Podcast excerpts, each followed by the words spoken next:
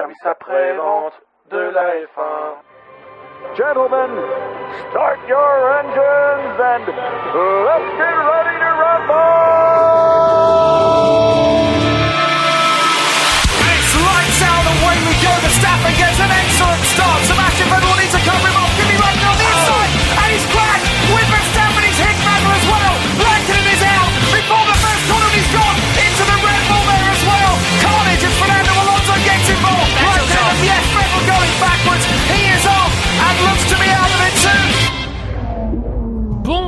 À tous et bienvenue dans le service après-vente de la F1, le 32e épisode de la 11e saison, oui, déjà. Et ce soir, nous allons évoquer l'actualité de la semaine écoulée, peut-être même un peu plus loin. Euh, mais vous le savez, on s'était quitté la semaine dernière avec euh, l'officialisation du départ d'Alonso. On avait aussi évoqué Ricciardo qui allait chez Renault. On avait évoqué la situation de Force India. Et bien ce soir, on va évoquer le remplaçant d'Alonso, le remplaçant de Ricciardo. On va un peu parler de la situation de Force India, mais on va parler d'autres choses. Et pour cela, euh, moi, Fab, je ne serai pas seul, évidemment, sinon ça s'appellerait le Fab autocritique. Ça n'aurait pas beaucoup d'intérêt en réalité. Même si ce sera un joli clin d'œil.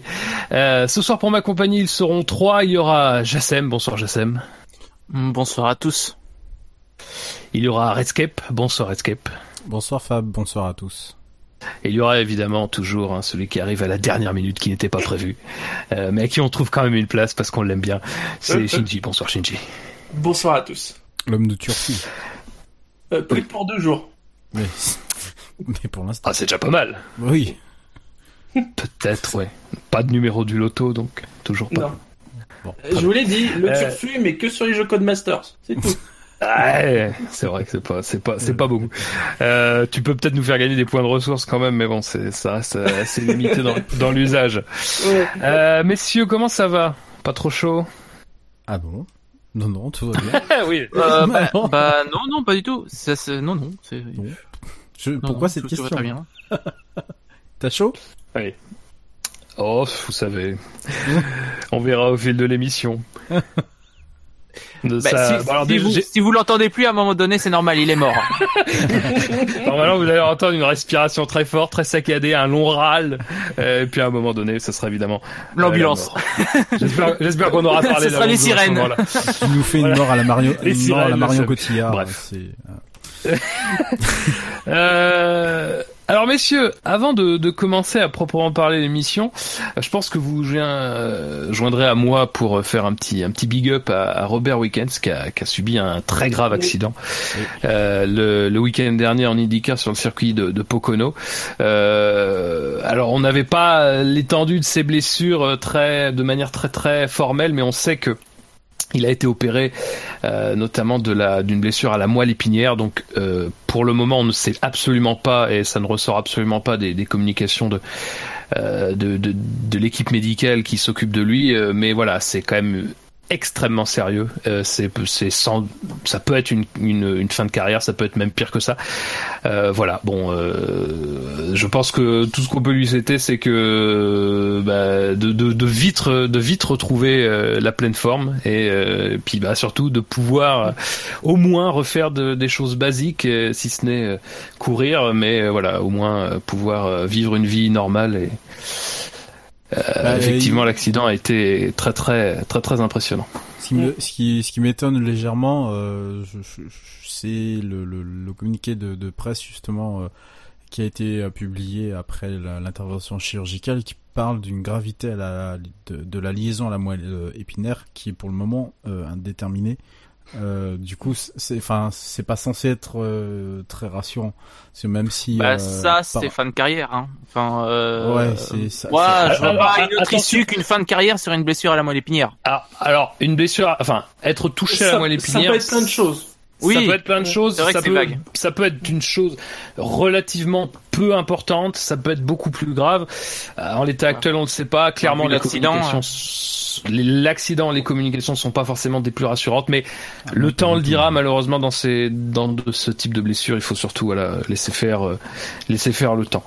Euh, autre chose, alors tout à l'heure j'évoquais le fait qu'on avait qu'on allait peut-être évoquer Force India. Vous allez sans doute, puisque vous aurez l'émission euh, ce jeudi, ce jeudi matin, euh, en tout cas ce jeudi, euh, vous allez sans doute avoir entendu parler de choses qui peuvent s'être passées à Spa vis-à-vis de Force India. Alors les informations que j'ai en ma possession sont que il y a rien qui est très défini en réalité.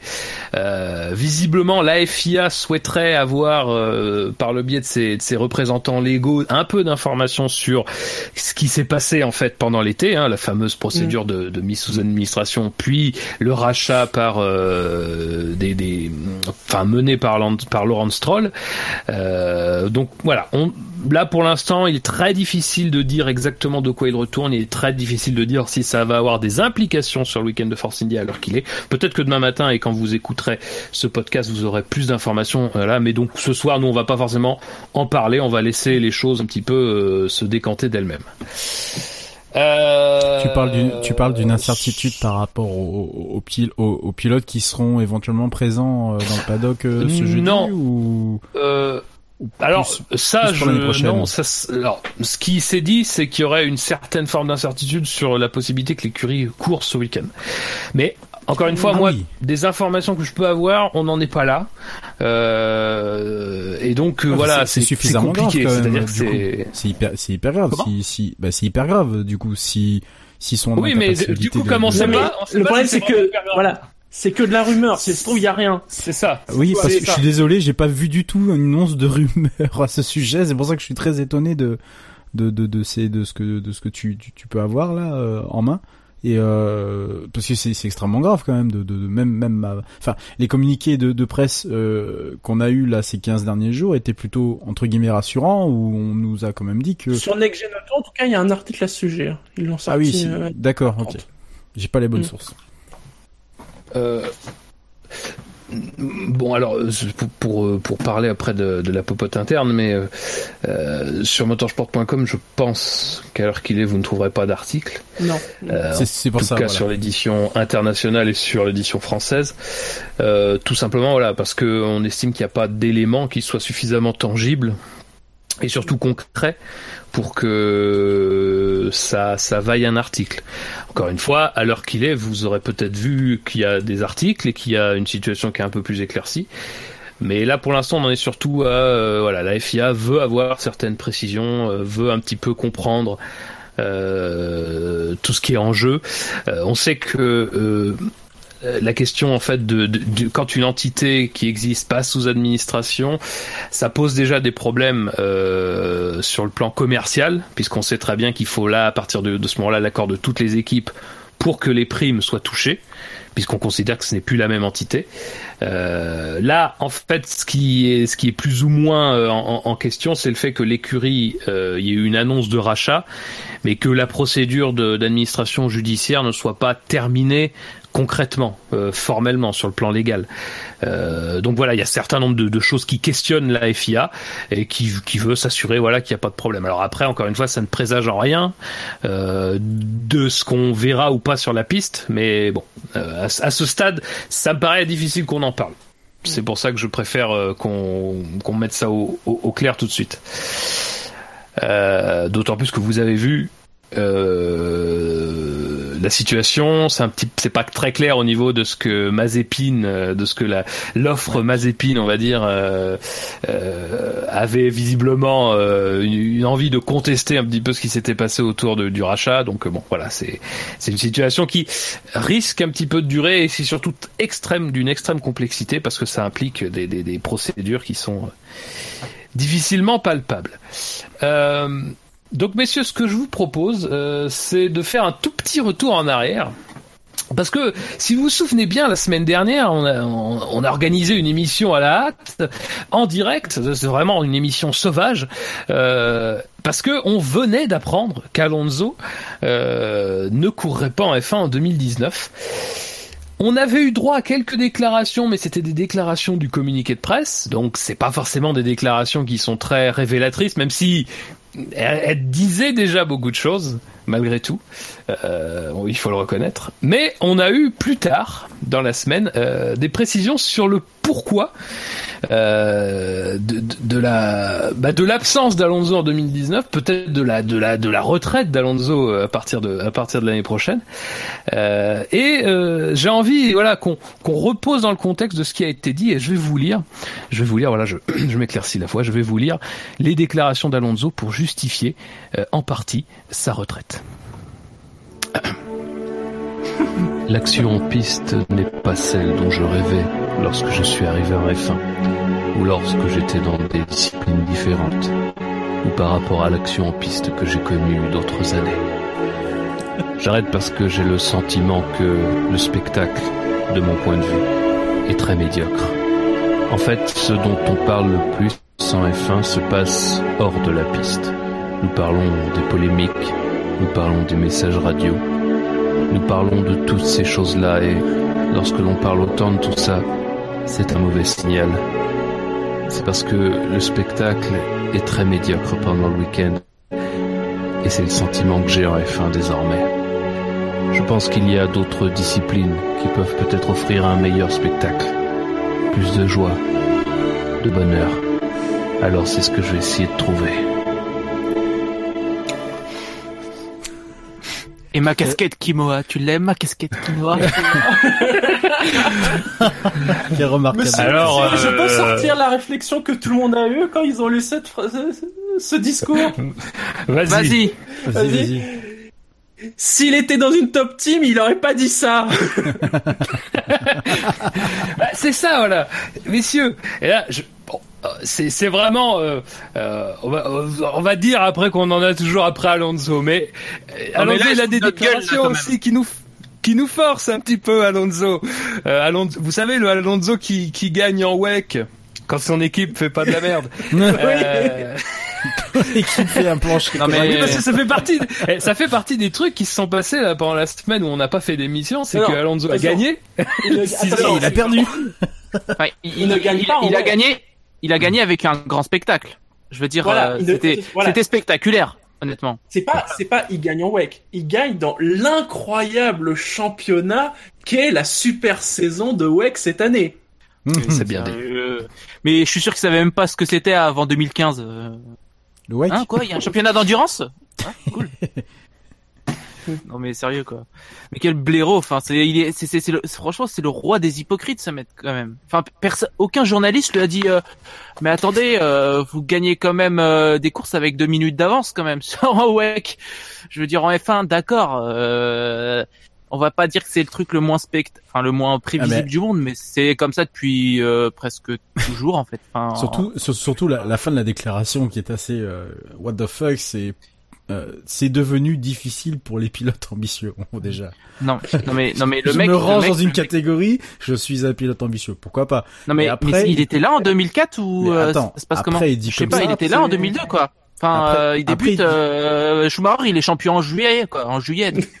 Non mais après il dit comme ça euh, pour, pour un pilote avec une certaine ambition, ça sera dur à l'avenir si les choses ne changent pas. Et euh, tout ça pour dire que euh, il n'a pas fermé totalement la porte, ou en tout cas d'aucun spécule sur le fait qu'il pourrait revenir dans un ou deux ans, ou après la réglementation technique, euh, la prochaine réglementation technique qui va arriver dans, dans deux ans. C'est juste incroyable de, de, de, juste incroyable de dire ça. Alors il vient de, bah, il vient de, de, de, de saquer, allez, on va dire 5-6 ans de, de sa carrière, là, en l'espace de, de déclaration. Mais, sans aller plus loin, vous savez l'histoire des messages radio, il a gueulé contre le fait que euh, c'était pas normal, que c'était toujours les miennes et tout ça. Là-dessus, il y a quand même quelque chose qu'il faudrait, qu'il faudrait mettre à son actif, sans vouloir le défendre surtout.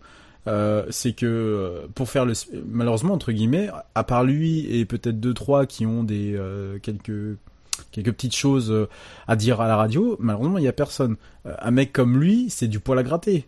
Et c'est du spectacle garanti. Donc lui s'en plaint parce qu'il se dit, bah, je suis, je suis mis, enfin, il s'en plaint et il l'utilise pour ça. Enfin, Ouais. surtout, il Ouais, s'en plaint, il c'est s'en est ça. bien servi. Hein. C'est ça le servi. problème d'Alonso. Voilà. C'est, c'est- je pense que ça résume très bien C'est un ce- jeu politique, hein. Ça euh. résume très bien euh, le- euh, ce qu'est Alonso, c'est-à-dire que c'est quelqu'un qui va dire qu'il il dit les choses euh, qui vont l'arranger à un instant T. Encore une fois, c'est c'est Ah, bon, je vais pas, je vais pas me lancer dedans. Je pense, euh, voilà, euh, moi c'est entendu sur Alonso, euh, mais voilà. euh, alors, c'est vrai, que vous, vous évoquez un petit peu plus ces déclarations. Alors après, si vous voulez revenir plus précisément dessus, mais c'est vrai que il dit par exemple en 2003, en 2004, en 2008, en 2009, en 2011, je ne gagnais pas de course. Bon, il a quand même remporté des grands prix à cette époque-là. Il est quand même modeste. Il est quand même modeste. Euh, mais c'était difficile de prédire ce qui allait se passer. Alors tu te dis ah putain, à Spa et à 2011. Monza. Bon alors euh, bon. Bah alors voilà c'est ça. Dans ces 2011. saisons-là, il y a quand même. Alors il, alors après il réduit à Spa et Monza. hein. Après voilà il a il a un petit peu des comment dire. Il, il, il choisit un petit peu de filtrer. Euh, mais alors. Vous avez suivi la F1 euh, peut-être en 2004. C'était pas en termes d'imprévisibilité. C'était souvent saison- rouge quand même, hein. Bah, disons, Ah, disons que, ouais.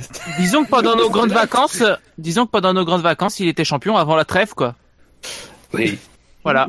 Non mais c'était c'était imprévisible. Hein. Parfois il pouvait y avoir euh, euh, il, il pouvait y avoir Barrichello qui gagne et encore même pas. même pas en fait. C'est-à-dire que euh, les 12 premières courses, enfin les 13 premières courses ont été remportées par euh, Schumacher, je crois les 13 sur Et 12. en ou 2004, 14 t'avais encore 13. Williams, non? T'avais pas Williams euh, qui gagnait encore avec euh, BMW Non. Non, Williams ils ont gagné je crois une course, c'était Brésil parce que leur bagnole elle a été flinguée avec leur nez euh, en morse là. Tu te souviens d'une énorme morceau, ouais, peut-être. Ah oui oui, je m'en souviens, bah oui. Ah bah ouais, difficile de le savoir. Ah, difficile de pas s'en souvenir. Alors, en 2004, donc rappelons-nous, hein, cette saison passionnante où il y avait euh, énormément de suspense. Schumacher a gagné en Australie, en Malaisie, à Bahreïn, à Saint-Marin, en Espagne, pas à Monaco, en Europe, au Canada, aux États-Unis, en France, Ah, en Grande-Bretagne, en Allemagne, en Hongrie, et il a fait que deuxième en Belgique et en Italie. Oh là là, Ouais, ouais. à Bordeaux en Chine, ou en tout cas hors point, victoire au Japon et seulement deux petits points au Brésil. Ah. Waouh. Fin de saison, fin de saison imprévisible. Ouais, un peu Là, imprévisible. là, on peut le dire. Bon. Euh... Mais- non, puis c'est marrant Non, parce qu'il cite si- aussi d'autres, enfin, d'or 2008. Il cite pas 2000, il cite pas 2007. bah non. Non, pourtant euh, elle était relativement imprévisible. Ah, plus qu'apprévisible même. bon, Bah, 2008 aussi. C'est eh, bizarre quand 2008 même aussi, qu'il cite hein. pas la saison la plus imprévisible de l'histoire limite. bah non. Et après, il en a, il en a juste, il en a juste après les, il en a juste après le fait que c'est- il il est aigri en fait. C'est juste ça le problème, c'est qu'il quand tu lis, nous allons à Barcelone, nous faisons des essais nerveux. Le premier jour, on sait ce que se fera novembre à Abu Dhabi. C'est dur. Ouais, je comprends vu la merde qui s'est tirée pendant trois saisons et encore la quatrième c'est quand même pas en, en plus, est-ce que c'est vraiment la, la bonne période de l'ère hybride pour dire ça? Ah, absolument pas. Est-ce que c'est vraiment la bonne saison pour dire ça Parce que bon, Non, mais- quand même, s'il y a une saison plutôt imprévisible, alors euh, c'est pas non plus, on va pas se mentir, c'est pas non plus des, des courses folles à chaque fois. Ouais, mais Mais bon. enfin, si le vainqueur est, est quand même assez imprévisible, il y a plutôt cette saison quand même. On va pas. Oui. Non mais non mais attendez. Euh, vous vous souvenez, genre en 2015-2016, où il disait qu'il prenait pas de plaisir en piste parce que les voitures, elles étaient pas agréables à conduire. Hmm. Ben, on a corrigé plus ou moins le problème avec celle de 2000 2017, avec le règlement 2007, qui les quand même, euh, qui les rendait quand même bien plus agréables à conduire avec plus d'appui, tout ça. Et même là, il retrouve le moyen de se plaindre, ce débile. C'est-à-dire que quoi qu'il fasse, quoi que le règlement fasse, le seul problème en Bah, réalité, c'est qu'il gagne pas. Mais euh, voilà, ça peut être une, ça peut être une course de, je sais pas, une course de poney. Euh, S'il la gagne, il dirait qu'il y a plus de, de, de, de spectacles de- qu'en Formule 1. Enfin, ça n'a aucun Shetland. sens. Honnêtement, c'est le terrible. Poney Shetland. Enfin, franchement, c'est, franchement, il est- c'est c'est triste. Hein. Mais moi, je suis content qu'il parte et j'espère qu'il reviendra plus jamais. Mais plus jamais. Il reviendra plus. Lui, ce sponsor Kimoa de pas, merde là, En plus. Qu'il non. revienne plus jamais. Il Ou pas. qui, ou qui, ou qui, ou qui, fasse pitié, ou qui fasse pitié comme Barrichello à dire, eh, je suis disponible les gars, hein, et qui se fasse euh, euh, Alors, ignorer par les autres équipes. Voilà. Je sais, Non, mais mais j'ai lu quand même un un, papier. par rapport J'espère à qu'il recevra une offre de Williams pour rigoler un peu. Juste ça. Déjà, par rapport à son âge, pas l'oublier, il fait pas partie des plus jeunes. Mm. Et deuxièmement, j'ai j'ai l'impression quand même que plus grand, beaucoup d'équipes, plus beaucoup d'équipes veulent de lui. Euh, bah, Oui. euh, personne. pour faire simple, hein, euh, personne. Alors, Ferrari, non. Red Bull, non. Mercedes, non. McLaren, Euh, pff, ouais, non. Je- Enfin, je sais pas. Euh, Il y aura, bah, il y aura Ah, plus de place. Oui, si, je, je pense que McLaren, euh, oui, puisque bon, visiblement, il fait un peu ce qu'il veut. Bah, en même temps, euh, vu la gueule, vu, vu la gueule des pilotes, euh, bon, je les comprends. Euh, ben, euh, je suis, je suis même pas certain que Williams le, le veulent. Non, non, mais personne n'en veut. Personne n'en veut. Enfin, il, euh, il reviendra pas. Euh, il a, il- le mec, il quitte la F1 au lieu de dire je prends ma retraite. Bah, il dit, bah, je quitte euh, et je reviendrai peut-être. Enfin, il fait une Mickey Hakkinen en fait, et il revient jamais. Par contre, euh, il y a quelque chose entendu, c'est que on, pa- on- tu, tu parlais Jassem de Kimoa. euh, a priori, il y a quand même un accord pluriannuel qui courrait jusqu'à 2021, voire même un peu plus, euh, pour sponsoring de, de- sponsoring de la de sa marque euh, vers McLaren. Donc il est toujours même même en dehors de la F1 euh, Ah. comme il le sera l'année Ouais, mais c'est prochaine. pas, il, est- il c'est sera un gros toujours lié. sponsor quoi. Là, pour le coup, c'est du business pur. Voilà. On parle de quelque chose comme euh, 30 à 40 millions. hein. Par an? Eh, non, mais Alors à Une terme. marque de lunettes, donc, ça euh, ça fait Par an beaucoup même. Par, Par an, pour, un- pour une, pour une, euh, alors, lui- lunettes alors, qui existe depuis Non. deux ans. alors le deal c'est 20 millions d'euros. Le deal c'est 20 De millions d'euros. de, de francs CFA, ouais. d'euros, donc c'est le deal Sur plusieurs années. sur plusieurs années. années. Donc, a priori Sur sur, plusieurs 75 ans. Ah, Ils sont quand même sur les longs arrière. Hein. Euh. T'as vu la place qu'ils ont Bah, il y a plus rien. euh, Il y a plus de sponsors. Ah, Vous pouvez a même le dessiner euh, sur tout le, tout le ponton. euh, Il y a pas de problème. Hein. Ouais, mais À l'orange, ce que- on le voit bien par contre. Ce que je Là, veux dire par là, c'est qu'il va jamais complètement quitter euh, le monde de la F1 parce que ça sera lui qui, s- qui, qui, qui apportera, même si c'est un tout petit peu d'argent, il apporte quand même un peu un- d'argent dans le, dans le, dans le game, si tu veux, dans, en tout cas dans cette équipe-là. De- Je Notamment, crois que même Brown, euh, même Brown au bout de deux grands prix, il avait plus de sponsors que maintenant. si si, ils ont des sponsors, McLaren, ils ont des sponsors. Mais, Ouais. la, mais la, la question n'est pas McLaren, hein, la question elle est Alonso, hein, clairement. Voilà. Oui, oui, oui. Ah, le, le, le, le destin est, est imbriqué. Bon, on va pas trop faire voilà. sur Alonso, on a déjà fait beaucoup. Euh, Lui-même en fait En déjà même beaucoup. faut en profiter, hein. Ça sera bientôt fini. C'est vrai. C'est vrai. Donc on va en refaire l'année prochaine avec Honda, Euh, t'inquiète pas. Parce que, alors, c'est pas forcément directement sur Alonso, mais faut noter quand même que euh, Sean Bratchis, qui est le, en gros, le big boss du commercial de la Formule 1, euh, a quand même dit, euh, c'est vrai que Alonso a raison. euh, euh, et donc, il a dit, voilà, en gros, on a un projet pour y remédier. J'ai adoré la ça. comparaison qu'il a fait. Avec le foot. Avec le foot et avec la première ligue. Voilà. Qui est totalement débile, hein. On va pas se mentir. Ouais, c'est complètement débile. Et il y a, il y a cet aspect-là, donc l'aspect prévisibilité, on en a parlé un petit peu, mais tout ça, c'est un petit peu dans, l'idée de la réglementation 2021 déjà, enfin déjà de 2019, puisqu'il y a quand même quelques petits changements réglementaires d'importance, puis de 2021 où euh, on ne sait pas l'ampleur exacte des, changements, euh, mais bon, il y aura, il y aura des changements, et puis il y aura des changements commerciaux aussi sur la manière dont, dont les accords et dont les primes seront seront redistribués. Et il y a ça, et il y a, y a, y a aussi un aspect que, qui, qu'on- alors on a un petit peu évoqué ça dans l'émission de la semaine dernière, mais c'est quand Alonso dans le communiqué pour le coup d'annonce de son départ avait dit, euh, je remercie euh, l'AF1 et Liberty Media des efforts qu'ils ont fait pour essayer de me retenir. Alors c'est pas exactement les mots, mais c'est exactement le sens. Euh, et alors, ce qui, ce qui est amusant, c'est que euh, du coup, euh, bah, Sean Bratchis, il a forcément ce sujet-là est, est arrivé sur le sur, sur le tapis forcément quand euh, quand il a commencé à en parler et il a dit euh, quelque chose qui moi m'a un petit peu interloqué c'est que euh, donc je suis déçu d'un point de vue business donc déçu que qu'Alonso parte il est là depuis longtemps au plus haut niveau je respecte sa décision de partir et j'espère que nous pourrons l'engager comme ambassadeur de cette superbe discipline Euh, Ah bah oui. il Ah a bah oui, ambassadeur. Ah. il a dit juste avant, c'est un tel ambassadeur pour la discipline, un tel héros, un tel Oh oui. héros, une Un légende. J'espère que j'espère que ça marque. Alors ça marque, euh, je pense euh, dans le sens euh, sa, patte quoi. Ça, euh, Non, ça- ou ça la marque Alonso. Euh, ouais, ouais. Bah, alors après le truc c'est ça le problème, c'est que tu sais pas vraiment. Ouais, c'est un, c'est un mix des trois. Voilà. Bref, Sans voilà, doute, sans doute, oui. c'est le, le Alonso. Kimo la- Alonso. Kimo Alonso. Kimo Alonso. Euh, voilà. Et donc, enfin, moi, ça me, ça m'interpelle parce que j'ai l'impression quand tu lis ce genre de choses euh, que en fait, on est en train de virer MotoGP parce que le MotoGP, je sais pas si, si vous suivez un petit peu, mais le MotoGP, le jour où Rossi annoncera sa retraite, Ah euh, Ah oui. ça va couiner dans, dans certains coins. Et, Ouais. et je pense qu'ils font absolument tout. Et en fait, ils font absolument tout ce qui est dans leur pouvoir, à la fois pour le mettre dans de bonnes dispositions, mais surtout pour l'après, c'est-à-dire que il y avait eu des discussions sur le fait que Rossi, il pourrait, il a, il a son équipe qui est déjà en Moto 2 et qui pourrait en fait avoir une équipe en MotoGP. Et du coup, vraiment, Et passer euh, patron d'équipe. le- le- Et donc là, il le responsable de- dans les paddocks.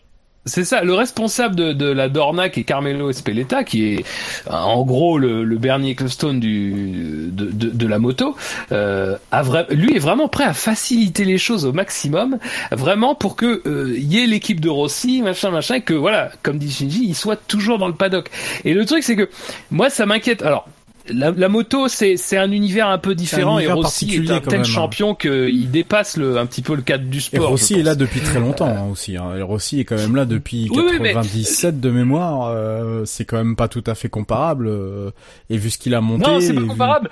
Mais c'est intéressant de voir que dans ces propos-là, euh, il y a quelque chose de ce genre-là. Quand Sean Bratchis il dit ça, il y a quelque chose un petit peu du euh, ah c'est vraiment dommage. Et quand tu quand tu ajoutes à ça le fait que Calonzo dit lui-même qu'ils ont essayé de le convaincre de rester, euh, moi ça me fait un peu peur parce que je pense que la F1 est de toute façon quoi qu'il arrive plus forte que n'importe quoi en fait. Le seul la seule la seule entité qui peut à peu près on peut peut-être se dire euh, c'est aussi fort que la F1, c'est peut-être Ferrari. Mais même Ah, ça, je- même ça, je suis pas certain complètement. C'était Manor. Alors Fab, en Euh, corollaire de ce que tu dis, ça voudrait, ça, ça, euh, ça, veut dire que la, la, la F1 manquerait euh, entre guillemets tellement d'attrait qu'il faut compter sur des gens comme Alonso pour euh, la, la promouvoir partout dans le monde. Alors que des, alors que la, la F1 elle est encore connue aujourd'hui. Tu l'as dit par Ferrari, par des gens comme Hamilton, comme, enfin Alonso. euh, tu- Enfin, tu penses que Alonso, pour toi, euh, c'est si, si euh, on a eu, on a eu ces déclarations là obligatoirement on doit être encore dans le sérail pour promouvoir euh, promouvoir un, un championnat qui serait bah je sais pas tombé en désuétude ou euh, Non, c'est pas. Ah, je sais pas si Fab le pense, mais peut-être que certaines personnes le pensent. Bah alors, le truc c'est que et qu'est-ce que ces personnes-là pensent exactement? C'est compliqué à, à savoir. Mais moi, ça m'inquiète un peu de me dire que ceux qui sont euh, les, les- les patrons de la F1 euh, ont un peu cette, cette façon de voir les choses qui serait de dire euh, voilà, euh, on a des pilotes qui sont euh, des, vraiment des pilotes tellement importants en fait qu'on va faire des qu'on va tout faire pour les retenir. Mais euh, là, je veux dire euh, c'est sans doute pas une nouveauté. Je pense qu'on peut, voilà, je pense que qu'il y ait des choses qui aient été arrangées euh, pour que euh, on facilite le fait que telle personne aille dans telle écurie ou qu'on encourage un certain nombre de choses. Euh, c'est pas nouveau et Bernie en parlait lui-même de, de ce de ce type de choses. Après, le truc, c'est que la F1, c'est quand même un sport, un des sports majeurs, une des disciplines majeures mondiales. Je veux dire, tu peux pas. Et puis, sur, tu peux pas te permettre à la fois de dépendre trop des, des pilotes, tout simplement parce que les pilotes. Un jour, ils arrêtent. Tout simplement, je veux dire, c'est compter sur des pilotes. Sauf Raikkonen. euh, sauf c'est vrai, on y reviendra. Euh, sauf Raikkonen. Et le truc, c'est que dire, ça fait un peu. euh, Enfin, je veux dire, la F1 n'a pas besoin en fait de s'accrocher aux pilotes. Alors évidemment, t'as des gens quand ils partent, c'est plus pareil. Ça, c'est certain. Et t'as des gens quand ils partent, ça- euh, il y a, il y a toujours des périodes un petit peu de latence euh, quand quand ils sont plus là, parce que des fois, bah, t'as tout d'un coup un vide. Et c'est pas être méchant de dire ça, mais t'as tout d'un coup un vide. T'as t'as plus effectivement, t'as t'as plus certaines légendes quand tu sors de l'ère Schumacher. euh, tout d'un coup, t'as un grand vide. Ce Quand que tu j'allais dire, justement. T'as un grand vide. Euh, voilà, il y a des conjonctions de choses qui font que, c'est sûr, et, et- et clairement, il y a des pilotes qui sont des légendes de la discipline. Après, la F1, elle est plus forte que ça. Et quand euh, quand les gens qui sont à la tête de la F1 euh, te disent des choses comme ça, pff, enfin, je sais pas, et font des choses comme essayer de retenir Alonso, je sais pas, mais enfin, Alonso, et puis même en plus, je sais pas. Alonso, ça fait euh, depuis 2015 euh, qui, qui traîne euh, en milieu fond de grille euh, dans des voitures qui sont clairement pas à la hauteur de son talent. Ça, on est ça, on est tout à fait d'accord. Euh, et du coup, il voudrait que le mec reste encore une année de plus avec purgatoire. McLaren à se battre pour la septième place, tu sais. c'est Oh, l'antichambre de Satan tu vois l'antichambre du, du- de l'enfer il, il doit il doit rester pour euh... non t'as raison mais euh, comme tu le signalais tout à l'heure Schumacher je- j'ai pas, je, alors est-ce que c'est parce que je n'étais pas hyper fan du pilote, c'est peut-être pour ça, mais j'ai pas ressenti non plus une, comme un grand tremblement de terre, euh, à part lui quand il a connu une roche. Euh, je, enfin, Quand, quand, quand il est parti? Quand il est parti, non, je, je suis désolé, j'ai pas. vous avez senti vous quelque chose de parce qu'il était plus là, parce qu'il était plus. euh, Alors que Ben, je- moi- première moi, retraite pas, en donc, 2006, enfin après 2006 d'ailleurs, et deuxième retraite c'est combien? 2012 je crois, il me. Oui 2012. Après, après, le cas Schumacher, c'est plus un vide dans le sens, euh, euh, comment dire, une perte de repère un petit peu, tu vois. C'est que t'a- t'avais le pilier, euh, le, le taulier de la Le F1, taulier, et oui. tout d'un coup, il est plus là. Mais après, sur le plan sportif, euh, évidemment, il prend sa retraite fin 2006. La saison 2006 est plutôt une belle saison. Oui. Euh, les deux saisons qui suivent euh, font rapidement oublier Schumacher. C'est parce Oui. que ce sont de belles saisons sur le plan euh, de la compétition. Donc peut-être que le vide est moins. euh, Par exemple, en 94, euh, le vide, je pense, a été plus grand quand euh, du jour au lendemain, tu te retrouves sans Prost, sans Senna, euh, presque sans Mansell. Enfin, enfin sans Mansell déjà. Mansell était plus là euh, de toute façon. Mais voilà, enfin, t'avais toute une génération vraiment de pilotes qui étaient partis. Peut-être que sur Schumacher, c'est un peu. Peut-être que déjà c'est un peu plus centré sur les sur les amateurs de la Scuderia. C'est c'est c'est un c'est un bon nombre de personnes. Euh, mais malgré tout, voilà, t'avais quelqu'un qui avait sept titres, c'était un totem de- du sport. Euh, tout d'un coup, il est plus là. Ça, il y a forcément une période où tu te dis ah, et voilà, il y a des gens à redécouvrir, il y a des nouvelles têtes, tout ça quoi. Bah c'est ça qui est gênant en fait, c'est que enfin il y a d'autres pilotes qui viennent, euh, d'autres pilotes super prometteurs qui eux aussi euh, deviendront des, des légendes de ce sport. Bah oui, Moi ça. euh, je trouve ça totalement incompréhensible de gratter euh, deux ou trois années euh, d'un pilote qui est en fin de carrière, qui a tout, enfin, qui a plus ou moins tout prouvé, et mais qui voilà quoi, qui approche la quarantaine mine de rien. hein, le mec, euh, il est plus tout jeune. Mm. Moi je comprends, c'est un, c'est Ouais, mais, je comprends euh, pas, et c'est clairement pas un signe euh, positif parce que euh, et d'ailleurs, il y a un autre truc qui m'énerve, c'est euh, la phrase "c'est mauvais pour la F1". Moi, je trouve ça complètement stupide en fait. Comme euh, je, je vois beaucoup de commentaires sur ça, sur euh, une décision c'est- bon pour la F1, c'est mauvais pour la F1. Faut arrêter avec ça. C'est pas bon ou mauvais, c'est la vie. c'est la F1. vie. C'est la vie. Enfin, il a le droit de partir, le mec. Enfin, euh, enfin, je dis pas ça parce que ça fait deux ans que j'ai envie qu'il se barre, mais euh, voilà, au bout d'un moment, là, des fois, t'as pas envie de voir un pilote finir dans fond de grille. C'est parfois, c'est mieux de prendre sa retraite. Je pense que que tu voulais dire quelque chose? Ils partiront tous un jour de la F1. Hein. Ah oui, voilà, oui. Oui, quand Hamilton ou Raikkonen ou euh, cette génération-là, Vettel, enfin non Vettel encore un peu, mais je, je pense surtout à Hamilton. et un jour, il partira. et Verstappen, un jour, il partira. Oui, mais non, non, ce que, oui, parce que ce que je veux dire, c'est que bon, c'est vrai que si on parle de cette génération euh, des années 2000, donc euh, bah, il reste plus que, euh, bah, il reste plus que, on va dire deux entre guillemets, euh, Raikkonen et Alonso, puisqu'ils ont débuté plus ou moins euh, en, pas tout à fait en même temps, mais dans les mêmes, euh, dans les mêmes eaux. Euh, inévitablement, ils vont finir par euh, par partir. Enfin, il y en a déjà un de parti. Là, il reste plus que Raikkonen parce qu'après c'est une autre génération avec Hamilton et, et Vettel. Et euh, je, je, je, je, je pense que ce genre C'est de c'est bien simple. Alonso, Alonso et Raikkonen ont commencé en 2001 c'est et ça, ensuite ouais. en ancienneté, on trouve Vettel en 2006. Ouais, voilà. Ouais. Donc euh, ces gens-là vont finir par partir. Euh, après, de là à dire que euh, ces gens-là étaient nécessaires et que euh, sans eux, c'est un pan entier. ouais, tu fais le parallèle avec le, tu faisais le parallèle Fab tout à l'heure avec le MotoGP, c'est bien vu parce que effectivement Rossi s'il part, c'est une catastrophe. Euh, déjà que la série va entre, enfin la série, le MotoGP va pas si bien que ça puisque il y a des, il y a eu des rumeurs de vente. Alors je sais pas où est-ce que ça en est euh, ce truc-là d'ailleurs. Et c'était. euh, Oh, le MotoGP se porte pas trop mal quand même. hein. euh, Ils se plaignent souvent de la Dorna. La Dorna est quand même pas tout à fait, euh, n'est pas n'est pas franchement en odeur de sainteté euh, dans le dans le paddock. Ah bah, Enfin bref, on n'est pas un podcast de MotoGP. Enfin, ce que je veux dire par là, c'est que euh, des champions intemporels qui restent aussi longtemps, euh, il y en a, on va dire qu'il il peut pas y en avoir et que forcément tu finis par être usé. Mais là, de se dire, bah le mec, c'est quand même dommage qu'il parte parce que franchement, il apportait encore un truc en F1. Bon, euh, on n'est pas capable de lui mettre euh, une comment s'appelle une une voiture en, entre les mains. Euh, il a la communication qui a totalement dérapé au départ. On trouvait ça super drôle tout le monde trouvait ça super drôle et après on a fini par vraiment être lassé et même je pense que les plus fervents supporters de ce pilote dont je faisais partie ont fini par être sacrément lassés et par rapport à ça pourquoi le retenir? S'il a envie de faire autre chose ailleurs il le dit très bien. Et en fait son et en fait ses communiqués de presse outre le fait qu'il y a le style très très arrogant, très je suis au-dessus de la mêlée, vous êtes des, des grosses merdes.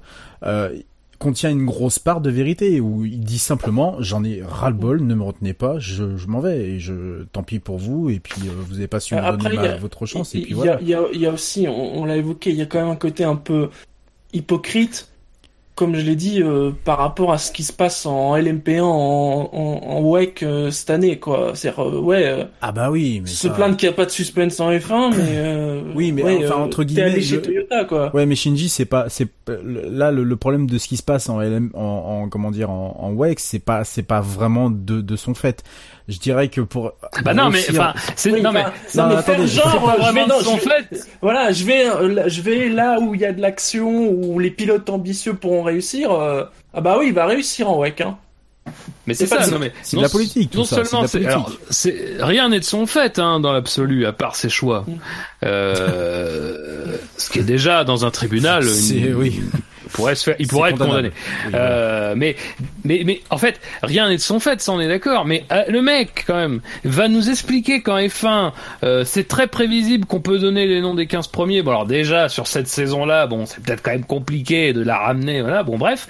Mais en plus, avant Le Mans, le mec t'explique qu'il n'y a jamais eu quasiment autant de concurrence en LMP1, que euh, il sort du Mans en l'ayant gagné, euh, en l'ayant gagné avec pour seule concurrence l'autre équipage Toyota, parce que les autres sont nulle part, évidemment euh, en te disant que c'est sans doute la plus belle victoire au Mans, dire son discours est pas crédible, quoi. Tu, bon, on le sait que son discours est pas crédible, mais là, clairement, il y a l'exemple qui c'est pas crédible parce que il y a absolument, c'est l'année où il y a le moins de concurrence possible pour euh, Toyota. Alors après, une concurrence interne, si on veut, hein, déjà, on peut discuter là aussi. Mais bon, il y a une concurrence interne de deux voitures parce que là, ils ont fini 6 heures de Silverstone, 4 tours d'avance.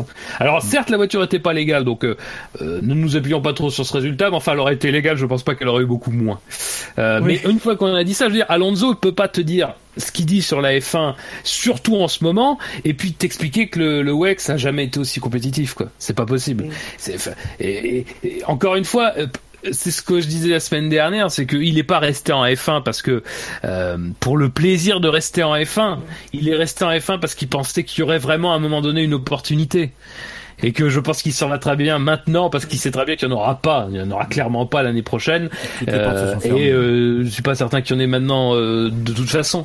Mais voilà. Après, le truc c'est qu'Alonso, qu'est-ce qu'il fait en ce moment? C'est qu'il fait de la, il fait de la triple, il a fait de la triple couronne son objectif parce que de toute façon il voit bien qu'en F1 c'est fermé, c'est fermé, c'est fermé. Euh, très bien. Mais là du coup il l'a, il l'a fait à une vitesse. Enfin je veux dire, il gagne le Mans sur sa première participation. Il y a absolument aucun enthousiasme de personne. Ça il fait, il va se construire un des plus beaux palmarès de l'histoire du sport mondial. Dans, dans 5, dans, dans 20, 30, 40 ans, on en parlera. On dira que c'est incroyable tout ce qu'il a pu amasser. Mais ça ne suscite aucune passion parce qu'il est tellement focalisé sur l'objectif de faire oublier ces, ces, ces, ces, dix dernières années de F1 sans titre euh, qu'il a totalement perdu de vue. En fait je pense que ce qu'il essaie de nous faire croire qu'il cherche c'est-à-dire la passion euh, les projets ambitieux machin le mec il va chez Toyota l'année où il y a où il y a personne pour les contrer. Il va alors le seul le seul obstacle en fait à sa grandeur c'est l'IndyCar. euh, c'est l'IndyCar parce que là en revanche là par contre là par contre il ne pourra qu'avoir les meilleurs préparateurs de voitures. Il ne pourra pas avoir la meilleure voiture potentiellement, et surtout, il n'aura pas, il n'aura pas une meilleure voiture puisque ce sont toutes les mêmes quasiment, et que euh, voilà, on est dans une, une catégorie qui, euh, qui effectivement est très serrée, et voilà. Mais veux dire, euh, moi, je sais pas. il y a quand même des écuries, il y a quand même des écuries dominatrices en IndyCar. Oui, oui, tout à fait, tout à fait. Mais bon, euh, voilà, c'est euh, l'histoire de l'Indy 500, c'est aussi l'histoire de de, de, de, de l'incertitude et de l'aléatoire. Euh, là, là, pour le coup, vraiment, là, s'il veut se frotter à l'imprévisible, c'est vraiment là qu'il faut aller. Euh, mais voilà, et, et, et, et, tout ça, enfin, je veux dire, on est on est voilà le 22 août, donc on est deux mois après la victoire au Mans. Qu'est-ce qu'il en reste de cette victoire au Mans pas grand chose quoi. Euh, pas grand chose euh, c'est malheureux mais pas grand chose et euh, je sais pas en fait si le Alonso d'aujourd'hui fait pas encore plus de mal à chaque fois qu'il parle euh, au Alonso d'hier. Euh, et, euh, et, et, et, et je dirais que le paradoxe c'est qu'inversement euh, il y a inversement proportionnel, c'est inversement proportionnel à, au sentiment que les gens ont. Parce que moi, j'ai le sentiment, en fait, que si par exemple, truc con, il avait annoncé sa retraite fin 2014, l'année où il quitte Ferrari. Je suis pas sûr que ça aurait suscité autant de, de réactions ou d'émotions que maintenant. Et ça prouve, à mon sens, à quel point il s'est construit quelque chose. Je pense que sa légende, Alonso, il se l'est construite sur les sur les années en fait où il a été le le plus loin de gagner en fait, Euh, et que et que ça prouve comment habi- comment il est. C'est un très bon communicant, ça c'est certain. Euh, pour peu que tu goûtes à ce qu'il à ce qu'il dit, c'est un très bon communicant. Euh, et voilà, enfin c'est tout le paradoxe d'Alonso quoi. C'est tout le para- Encore une fois, moi je vous dis, posez-vous la question, essayez de vous remettre dans le contexte. Est-ce que la retraite d'Alonso en 2014 vous aurait moins euh, passionné que la retraite d'Alonso aujourd'hui? Et pourtant, en, dans les quatre ou cinq années qui espacent ces deux moments, il s'est absolument rien passé dans sa carrière de- de pilote de F1. Pas un podium, pas une victoire, pas une pole. C'est là que je trouve que c'est. Ouais, mais c'est ça. Je trouve que c'est. Alors peut-être qu'aussi il y a le sentiment un petit peu de où les gens l'ont vu galérer chez McLaren, tout ça, et un petit peu de de- d'apitoiement et tout. Euh, mais est-ce que vraiment euh, Alonso est aujourd'hui un meilleur pilote qu'il l'était en 2014 Je sais pas. En termes de bon ou de mauvais pilote, s'il était meilleur avant ou pas, je pense pas. Euh, après, euh, ce que tu dis sur le fait que les gens s'apitoient sur ce qu'il, euh, ce ce était en train de vivre euh, chez McLaren, euh, il y a juste à réécouter les émissions euh, en 2015 ou en 2016 où dès qu'il faisait un résultat, systématiquement, tu avais une fanbase qui le plaçait, euh, qui le plaçait dans le top, euh, dans le, dans le top 5 du, du, du Quintet Plus, enfin dans le dans le Quintet Plus, pardon. Donc oui, il y avait, il y a, il y a, il y a- cette forme-là et je pense qu'il l'a, il l'a senti lui, et il a senti qu'il pouvait l'exploiter et y jouer à fond. Le problème, c'est qu'il est tellement rentré dans ce rôle-là que maintenant, pour s'en départir, bon, on le connaissait, hein, il, il a toujours été, il a toujours eu ce, ce côté. Euh, arrogant, je sais pas comment on pourrait appeler ça, euh, provocateur entre guillemets, on, on pourrait dire ça comme ça, mais euh, je pense que ça a été renforcé par le fait que voilà, il, on- un champion, enfin, en tout cas c'est le sentiment que j'ai, c'est un champion de cette taille-là, comment peut-il, euh, comment peut-il végéter dans une écurie euh, aussi, euh, aussi entre guillemets aussi nulle quand on, quand il dit GP2 Engine, euh, je sais plus c'était en 2015 au Japon 2015 ou Après, il y a, il y, a, il y, a, il y a 2016. plein de champions qui, qui végètent en fin de carrière. Euh. Ouais, mais lui, lui F1, quand il signe plein, chez hein. McLaren en 2015, on le voit pas encore en fin de carrière.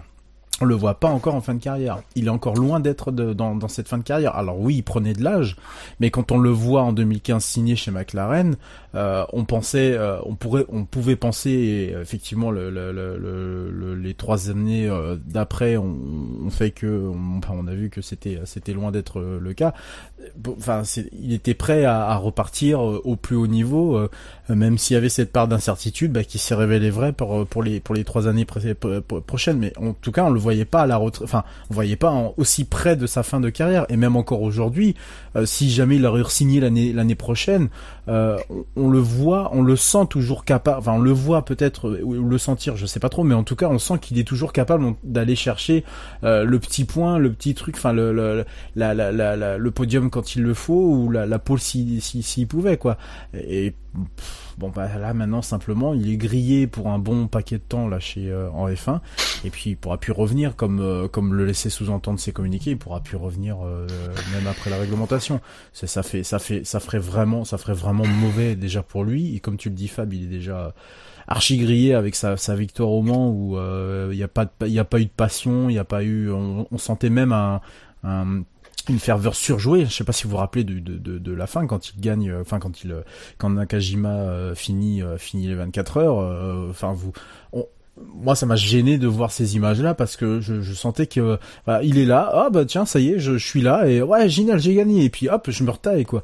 Et est-ce que dans je sais pas quand il sera interviewé dans 5 ou 10 ans quand il aura raccroché son casque, est-ce qu'il va se souvenir qu'il a gagné avec Nakajima? Je, je, c'est la question mérite d'être posée. Il, Ah. fait son chemin, il fait son, bah non, mais il fait son chemin, il fait son truc, et puis euh, et puis euh, c'est comme aujourd'hui où il dit que bah oui, il y a pas beaucoup d'écart avec, il y a moins d'écart avec Von Dorn que qu'avec d'autres coéquipiers que j'ai pu avoir par le passé, donc sympa au, au- sympa au passage pour les autres qui l'ont euh, qui l'ont largement épaulé. Je pense surtout à Massa. Enfin voilà, je veux dire, il, il fait il fait son truc, il en a rien à foutre des autres. Euh, prenez ma déclaration comme, euh, enfin il en a rien à foutre, il en a à foutre quelque chose aussi parce qu'il fait un jeu politique.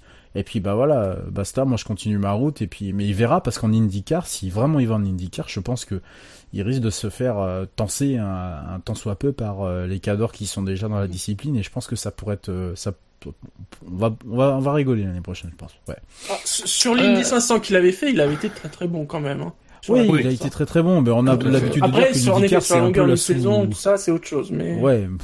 Et Voilà, c'est ça, c'est que là on est que sur une course. euh, Rappelle-toi que Rossi a gagné, donc euh, voilà. Mais euh... On salue Ben Lop.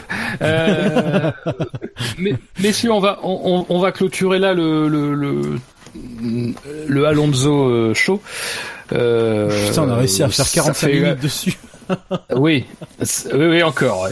Euh, donc voilà, en- en- entre nos deux émissions d'actu de rentrée entre guillemets, vous aurez euh, pas mal de choses sur Alonso euh, et beaucoup d'amour pour Alonso, comme vous avez pu le voir. Sponsorisé par Quinoa. Oui. il y a son musée, Pas Kimoa. et son musée. Euh, Parce que ah, et hein, quand il fait ses déclarations et tout ça, il fait des, il met des vidéos de son musée. Hein. Oui. Attention. hein. Et le tourisme espagnol. Ah, vive, vivement la statue. Euh, messieurs, on va parler de ce qui vraiment nous rassemble euh, ce soir. Euh, c'est ben, la, la, la, la, seconde, bah, enfin, je vais pas dire la seconde partie parce que ça, ça devient, ça devient une série à tiroir. Mais c'est, disons, euh, la silly season qui n'en finit plus.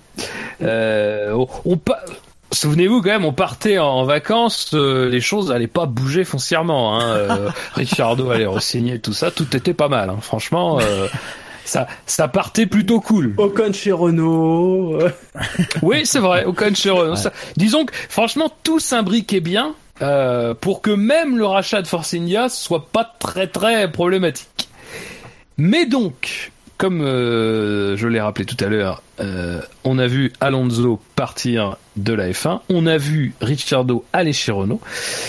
Et là, cette semaine, on a appris, euh, enfin ces derniers jours en tout cas, on a appris les noms des remplaçants. Donc on a chez McLaren, chez McLaren Carlos Sainz. Et du coup, comme Carlos Sainz ne va pas chez Red Bull, la logique a été respectée, c'est-à-dire que c'est Pierre Gasly qui se retrouve avec le volant Red Bull. Alors messieurs, on va garder Gasly pour un petit peu après, même si euh, en parlant de Sainz, il y aura forcément des petites connexions. Euh, mais d'ailleurs- d'abord, intéressons-nous quand même à, à- à- à cette.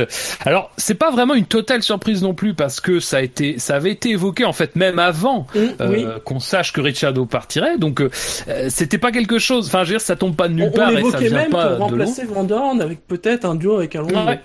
Mm. C'est ça.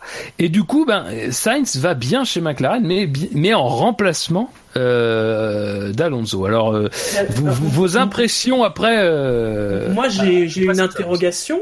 C'est est-ce qu'il reste dans la filière Red Bull malgré tout? Ou Non. Il, ou il quitte? Non. C'est fini. pense- euh, là, c'est mort. Là, c'est mort. D'accord. En fait, Red Bull euh, avait, puisque visiblement ils l'ont pas activé, une option sur lui jusqu'au 30 septembre. C'est-à-dire jusqu'au 30 septembre, c'est eux qui décidaient ce qui allait se passer pour la suite.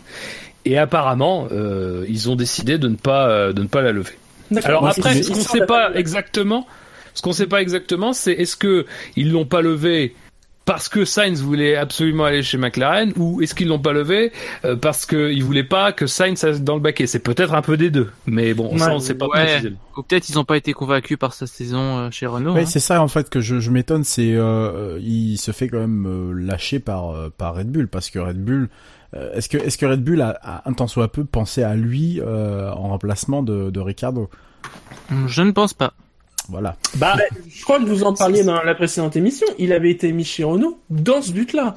Oui, mais ça, en espérant que- pour pouvoir revenir. En espérant que Sainz fasse quand même une bonne saison et qu'il confirme les espérances. Là, je dis pas qu'il fait une mauvaise saison, mais Il aux yeux de Red Bull, euh, ouais, qui est super exigeant, grand-chose, je pense ouais. pas que ça ait suffi pour euh, pour contrebalancer le fait que Gasly soit beaucoup plus euh, performant que ce que bah, Red Bull espérait en le signant l'année dernière en pleine saison, quoi.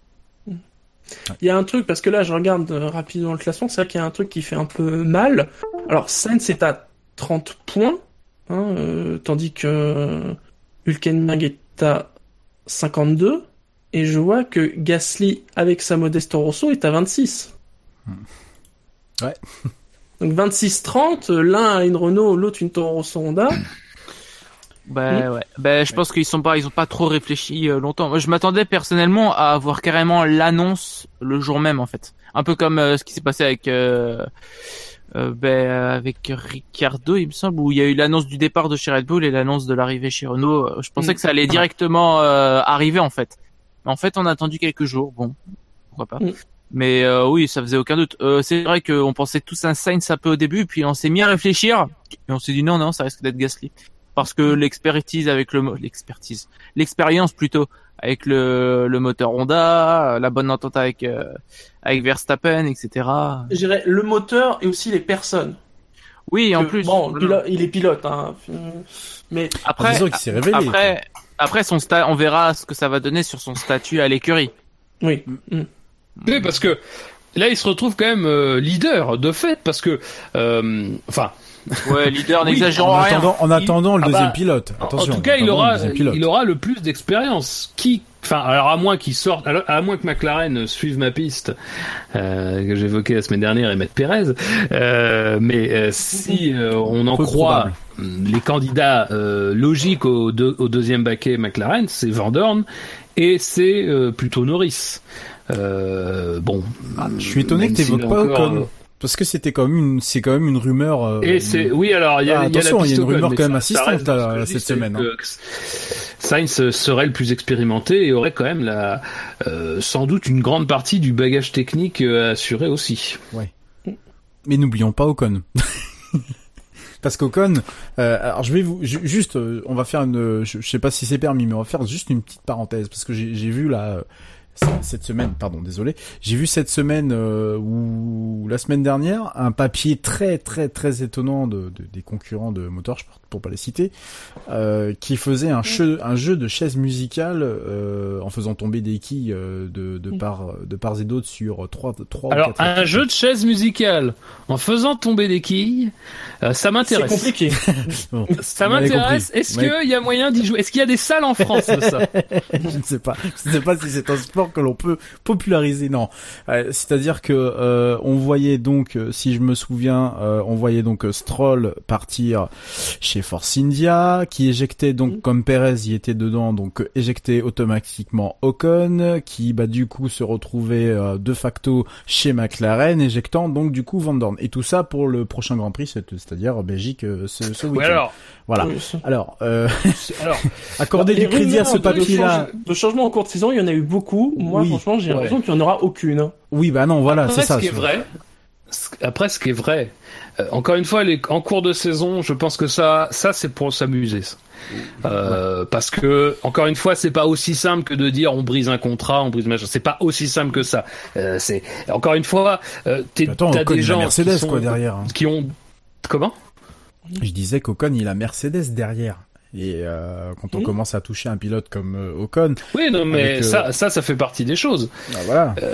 Mais le truc, c'est que ce qui est vrai, c'est que euh, à un moment donné, euh, quand euh, les choses tournent d'une certaine manière, effectivement, le baquet McLaren est un baquet intéressant euh, pour placer quelqu'un. Oui. Et que ce qui est vrai, c'est que euh, du côté du, du management Macla- Mercedes, on fait le forcing.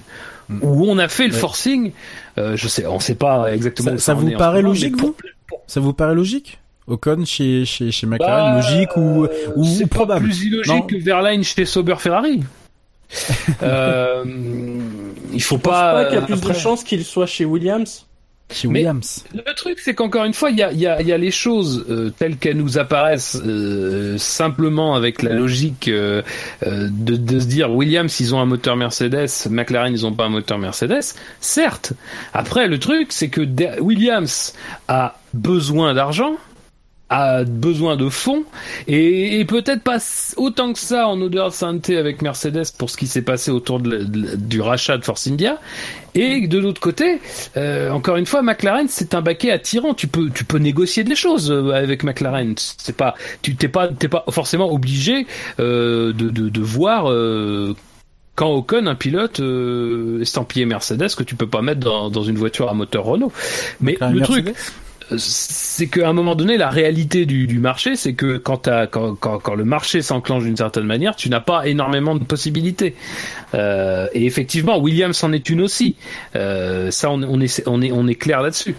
Euh, mais Williams a aussi d'autres pistes. Mais ce qui est clair, et ça, ça pour le coup, euh, on, on le sait, c'est que oui, euh, Toto Wolff a fait vraiment le maximum pour qu'Ocon aille euh, chez McLaren. Parce que oui, là on parle de Spa-Francorchamps, mais si on parle de l'année prochaine, ça nous fait. Non, non, non, pas, pas de Spa-Francorchamps, non, non. moi, euh, encore une fois, je, je mets de côté l'histoire du changement en cours de saison. Ouais, non, qui, attends, euh, attends, ça nous, ça nous fait dire quand même que l'année prochaine, c'est Ocon qui est, euh, si Ocon, si, si Wolf n'arrive pas à mettre Ocon chez McLaren ou ailleurs, c'est Ocon quand même qui risque d'être euh, mis sur la touche. Et ça, c'est pas, le et, risque. Et ça, et ça, clairement, moi, je l'ai vu, euh, c'est pas quelque chose que je, voyais euh, spécialement parce que, euh, il y a eu le rachat et tout ça, et donc on s'est pas spécialement préoccupé de la part pilote. On savait que Perez, de toute façon, était plus ou moins sauvé dans l'histoire. C'est un peu lui l'instigateur de, de, de tout ça. Maintenant, Ocon, ça apparaît de plus en plus nettement que si si, si Wolf n'arrive pas à mettre ses pions chez McLaren, sachant que il faut quand même virer entre guillemets Van Dorn. Euh, je- Enfin, je sais pas si Van Dorn, euh, je sais pas quel contrat il a exactement euh, chez McLaren. Je sais plus si c'est un ou deux ans ou s'il arrive sur son année d'autre. Je sais plus. Je vais pas dire de bêtises. Euh, ça veut dire qu'Ocon, on le perd l'année prochaine. On le perd. Et qu'est-ce qu'il va un faire risque. Et, euh, Putain, moi ça me Non choque, mais hein. je sais, Moi, je sais que ça, suis choqué, ça moi. étonne. Je ne lui souhaite Putain. pas. Je suis mais- choqué. On met un stroll parce que Non mais non mais d'accord, mais les histoires ne se finissent pas forcément bien. Ah ouais, mais là. Je dis pas que j'espère hein, que Ocon Verline, ça a été la même histoire déjà, et euh, là, ça va être Ocon. Alors, Verline, Pas exactement bon, pareil. Non, c'est pas exactement Euh, pareil, mais si je fais un Mais parallèle. en effet, il y a un risque que Ocon soit le dindon de la farce. Pouh. Ah, Putain. Ah ouais, d'accord. ouais, non, non, bah, voilà, je- c'est ça que je, je m'a- c'est, c'est le papier que j'ai lu. Oui, bon bah voilà, ils disent des, des bêtises par rapport à parce que euh, Spa et tout ça. Bon, si on met Spa vraiment de côté et si on pense à l'année prochaine, excusez-moi, mais c'est choquant. C'est choquant Ah de oui, se dire non, mais il y a un que- risque, qu'un, oui, oui. qu'un mec de la trempe Bah, de d'Ocon. Ah bah excuse-moi, Fab. ch- choquant, choquant, ça. Peut-être, toi ça te choque, mais euh, quand tu as des, enfin, quand tu as des retournements euh, de propriétaires, quand tu as des enjeux politiques, quand tu es dans des périodes de négociations âpres sur les plans réglementaires, tout ça, que tous les coups dans tous les domaines sont des coups qui sont là peut-être pour à la fois soit faire mal, soit gêner, soit machin, soit machin. Dire encore une fois, c'est, c'est, tu peux comprendre qu'à un moment donné, bah, ça soit les pilotes et euh, aussi talentueux pense-t-on qu'ils soient, euh, qui en payent le prix. Euh, et c'est malheureux, c'est, c'est, c'est malheureux, mais ça sera pas le premier et ça sera pas le dernier qui malheureusement euh, aura été éjecté. Ce qui veut d'ailleurs pas dire que euh, tu ne reviens pas, mais ce qui veut dire effectivement que tu n'es plus dans le, euh, dans le quoi. pendant un petit moment. bah ouais, c'est ça quoi. Tu te retrouves dans simulateur Ferrari, mais Après, après, alors, euh, sans, sans savoir exactement euh, ce que ça veut dire, euh, disons que la situation d'Ocon semble. Alors, je veux pas m'avancer, mais on, on aurait quand même le sentiment que ce serait qu'on, qu'il resterait en F1. Euh, Bah, il avait dit il y a plusieurs semaines, même ah bon avant tout le chrono, qu'il avait deux trois opportunités et qu'il serait en F1 l'an prochain. Donc euh, c'est pas voilà, euh, je, je pense qu'il y a peut-être pas autant d'inquiétude, mais alors après voilà, encore une fois, ce que je dis là, c'est euh, des, c'est du ressenti euh, d'intérieur et euh, comme vous le savez, il y a absolument rien de confirmé. Donc euh, c'est voilà, mais disons que voilà, il y a moins d'inquiétude sur son sort.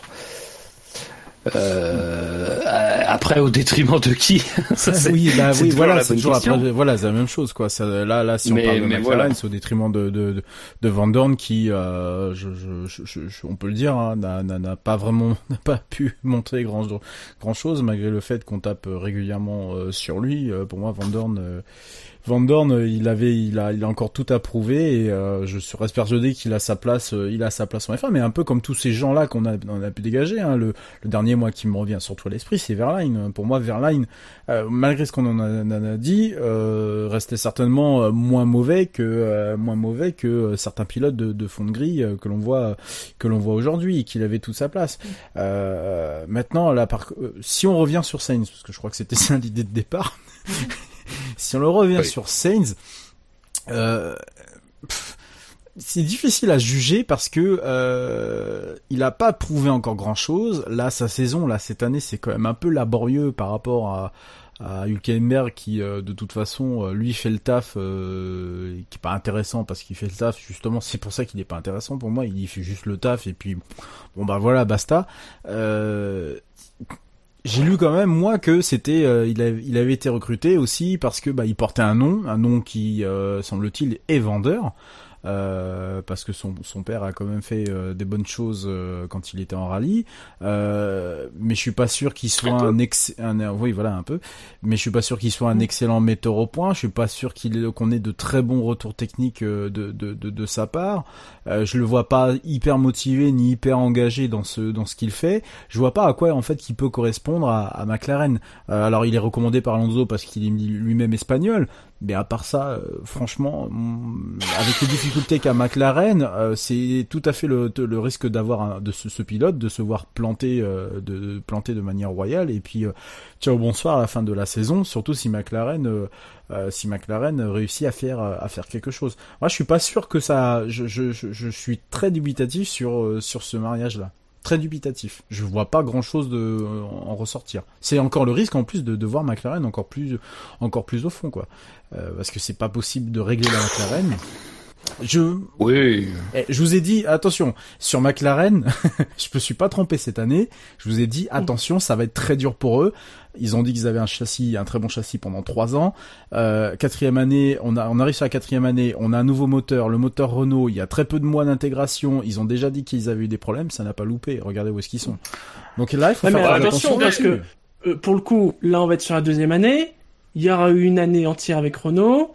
Ils se sont rendus compte que le problème, il y avait un problème sur le châssis. Ils s'en sont rendus compte. Donc si, non mais, oui, mettre les choses dans le bon ordre. Ouais, oui, bien sûr. Peut-être que McLaren pourrait être une très bonne surprise l'an prochain. Ouais, euh, oui, pourquoi pas. Après, tu sais, tu viens de passer euh, combien euh, Tu viens de passer euh, quatre saisons avec une légende de la Formule 1 dans ton baquet. Euh, T'as pas signé un podium. Oh, tu peux mettre Sainz, hein. Tu sais, euh, ça va pas. Bah non, mais enfin, sans non mais sans être méchant, euh, dire à un moment donné, je vois pas ce que Sainz fera de pire, hein, très ah, bah sincèrement. oui. c'est alors Sainz, clairement, je n'a pas prouvé à un très haut niveau. Après, euh, moi, à mon, enfin selon mon avis, il est quand même pas pas du tout manche et euh, il a quand même plutôt été intéressant euh, jusqu'ici. Alors après, je dis pas que ça sera une légende de la Formule 1, je pense pas. on va on va être clair là-dessus. mais après, je pense que c'est un pilote qui est à la fois tout à fait capable d'assurer une certaine régularité. alors pas forcément un très très haut niveau de performance, mais encore une fois, il a pas non plus eu les armes pour faire ça. Euh, et à la fois euh, d'apporter quand même une certaine sérénité sur le plan de la communication, sur le plan euh, des résultats. Et voilà. après son retour technique, moi j'avoue que je le connais pas très bien. Bon, ça c'est toujours un peu difficile. Euh, après, après c'est peut-être, il est peut-être plus important qu'il soit associé alors du coup à un pilote qui soit là aussi pas trop rookie pour que on puisse avoir euh, peut-être un retour technique un peu plus homogène. Euh, mais après, moi, je, enfin, sincèrement, ce qui, ce qui, en fait, je suis pas, ça me, je suis pas très inquiet pour McLaren dans un sens d'avoir pris Sainz. Par contre, je m'interroge quand même sur le fait que Sainz, à un moment donné, euh, s'est dit, je vais jouer le Vatou. Alors sans doute, peut-être a-t-il joué ce Vatou en se disant que Ricciardo allait rester. D'ailleurs, euh, on a vu aujourd'hui, enfin hier avec des déclarations d'Helmut Marco que quand même Ricciardo, il devait rester puisqu'il avait, il a dit au management de Red Bull euh, qu'il allait signer son contrat euh, le mardi des tests de Hongrie, c'est-à-dire le jour où il a roulé quoi. Ah euh, et du coup, il l'a pas fait ce jour-là. Il a dit, euh, il a dit, on, il faut renégocier. Et le jeudi, il a appelé pour dire qu'il allait chez Renault. Donc, euh, Euh, voilà, on voit quand même que c'était extrêmement, euh, ça a été une décision quand même qui a été prise extrêmement rapidement. Donc, est-ce que Sainz a joué le, le, le Vatou euh, McLaren en se disant qu'il allait peut-être euh, avoir une porte fermée chez Red Bull? Bah, On va vite dire si c'est ça, pas de bol. Euh, mais euh, dans, pour un gars qui, et là pour le coup je reprends mes arguments, mais dans l'autre sens, ça n'a pas prouvé grand chose, machin, il va quand même chez McLaren qui, bien que la situation soit difficile, ça reste quand même une écurie euh, importante de la F1, qui est dans une situation effectivement compliquée. Ah bah c'est c'est beau hein. hein, d'une certaine manière, hein, c'est c'est joli quoi. Si on, si on suit le, théor- le fameux théorème des choix de carrière hasardeux de Fernando Alonso, si ça se trouve, la McLaren l'an prochain, ça va être une tuerie, et va jouer des podiums. C'est- c'est très Ah drôle, bah, Ah bah. 2015. Voilà. Ouais. Euh, Ouais, ouais. Voilà. Bon. Ah, Enfin, ben, enfin, oui, enfin, bon, oui, en deux- oui, oui, remarque, oui, oui. non mais ça euh, allait mal pour McLaren un peu avant. Oui. Ouais, non mais c'était ouais, surtout ouais. Ferrari en fait, où ça allait mal en 2014 et puis en 2015, ah ben ah ah, ah ben ça va mieux. Hein Euh, on, joue- on joue la victoire Mm. au bout de deux courses. euh, bon. non mais euh, pff, honnêtement, euh, personnellement, moi Sainz c'est clairement un pilote qui me passionne pas du tout. Euh, donc le fait qu'il aille chez McLaren, perso, c'est pas que ça me dérange, mais ça m'attriste un peu parce que pff, je suis pas un grand grand fan. Je- Scani Je- vous dirait que c'est l'avenir de la Formule. Oui. La- C'est à lui que je pense en ouais. fait en permanence quand je parle de cette. On pense à Bah, Vous parliez de surcoté ou je sais pas quoi euh, lors de l'épisode euh, précédent, enfin de l'épisode, l'émission précédente. Euh, ben, je suis assez d'accord. Je le trouve totalement surcoté ce mec. Euh, mais personnellement, je trouve pas qu'il fera grand chose. Enfin, euh, je, il- je pense qu'une écurie comme McLaren, qui est un peu au fond du trou, elle a besoin d'un d'un guide, enfin d'un d'un mec avec euh, suffisamment d'expérience pour la pour la guider, pour construire un truc. C'est pas avec Van Doorn, Sainz, voire même Ocon que tu vas construire quoi que ce soit. Enfin, Éventuellement, Ocon, s'il est assez mature dans sa tête pour pouvoir être le leader d'une équipe, je sais pas encore s'il peut encore le, enfin, s'il peut le faire. Mais euh, honnêtement, pff, ouais, je pense. euh, Après, il n'y a pas énormément de choix pour McLaren non plus, quoi. Mais euh, franchement, ça va, ça vend pas du rêve. Hein. pour euh, étant fan de McLaren en plus, euh, pff, Ouais, comme toi, j'assais, moi, ça m'envoie pas de nom, ça ne.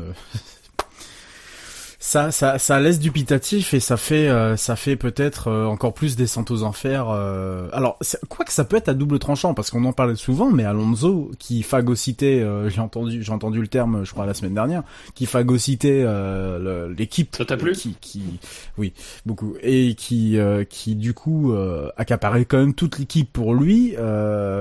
Est-ce que le fait qu'il parte l'année prochaine, ça va complètement libérer euh, les forces, euh, les forces vives de, de l'écurie? Je pense pas tant que ça en Comme- fait. Euh, comme- mine de rien, c'est pas, c'est pas le management d'Alonso qui qui a plombé McLaren, quoi. Non, mais faut pas. Non, mais ce que je veux dire par là, c'est qu'il faut pas oublier que les. Je, je pense que les choix techniques, les directions techniques, à mon avis, devaient consulter un minima Alonso. Je pense que s'il mettait, euh, si Ouais, l'épisode de l'épisode du châssis raté euh, de Dorn. Rien que, ce- rien que ça. Pourquoi pourquoi Alonso ne l'a pas eu ce châssis raté? Pourquoi? Faut se poser Non, la non, question. Moi, je me suis posé la question à ce moment-là. Pour rebondir sur ce que tu dis, enfin, il a quand même un minimum de, de, de retour euh, technique. Et je vois pas pourquoi McLaren, avec tout l'argent qu'ils ont, ils feront, ils donneront à Van Doorn un châssis pourri et à Alonso un bon châssis, quoi. Je veux dire, euh, est-ce est-ce que, Alonso a besoin d'avoir un châssis au top et Van Doorn un châssis pourri pour que ce dernier le batte? C'est pas une histoire de le battre, mais c'est une histoire que Van Dorn aurait pu très bien servir de euh, servir de bêta-testeur. Bah, c'est bien ma être théorie. bêta-testeur aussi. C'est ma théorie. C'est un peu capillotracté peut-être. Ouais, mais je pense qu'il y a aucune preuve de ça. Enfin, euh, non, voilà. Euh, j'ai souvent lu, euh, oui, Dourde, euh, il est défavorisé. Enfin, c'est pas, on n'en sait rien. Enfin, dans les stratégies, j'ai pas l'impression qu'il y a, il y a quoi que ce soit pour ou contre les deux. Enfin, moi, il y a, pour moi, j'ai pas l'impression que Van Doorn soit particulièrement. Après, je dis pas que être coéquipier d'Alonso c'est facile. Hein. Euh, je pense pas que ce soit le cas d'ailleurs. Mais euh, disons que je pense qu'il pourrait quand même peut-être un peu mieux faire malgré tout. Euh, messieurs, du coup, ah, allez, on va reprendre un petit peu le, le thème de la, de la dernière fois. Si vous deviez euh, mettre un pilote aux côtés de, aux côtés de, de Sainz chez McLaren, vous, là comme ça, pour l'année prochaine, vous diriez qui, Shinji? Ouais, Ocon, parce que ça risque d'être quand même le meilleur baquet qu'il puisse avoir. Redscape. Ocon, pareil.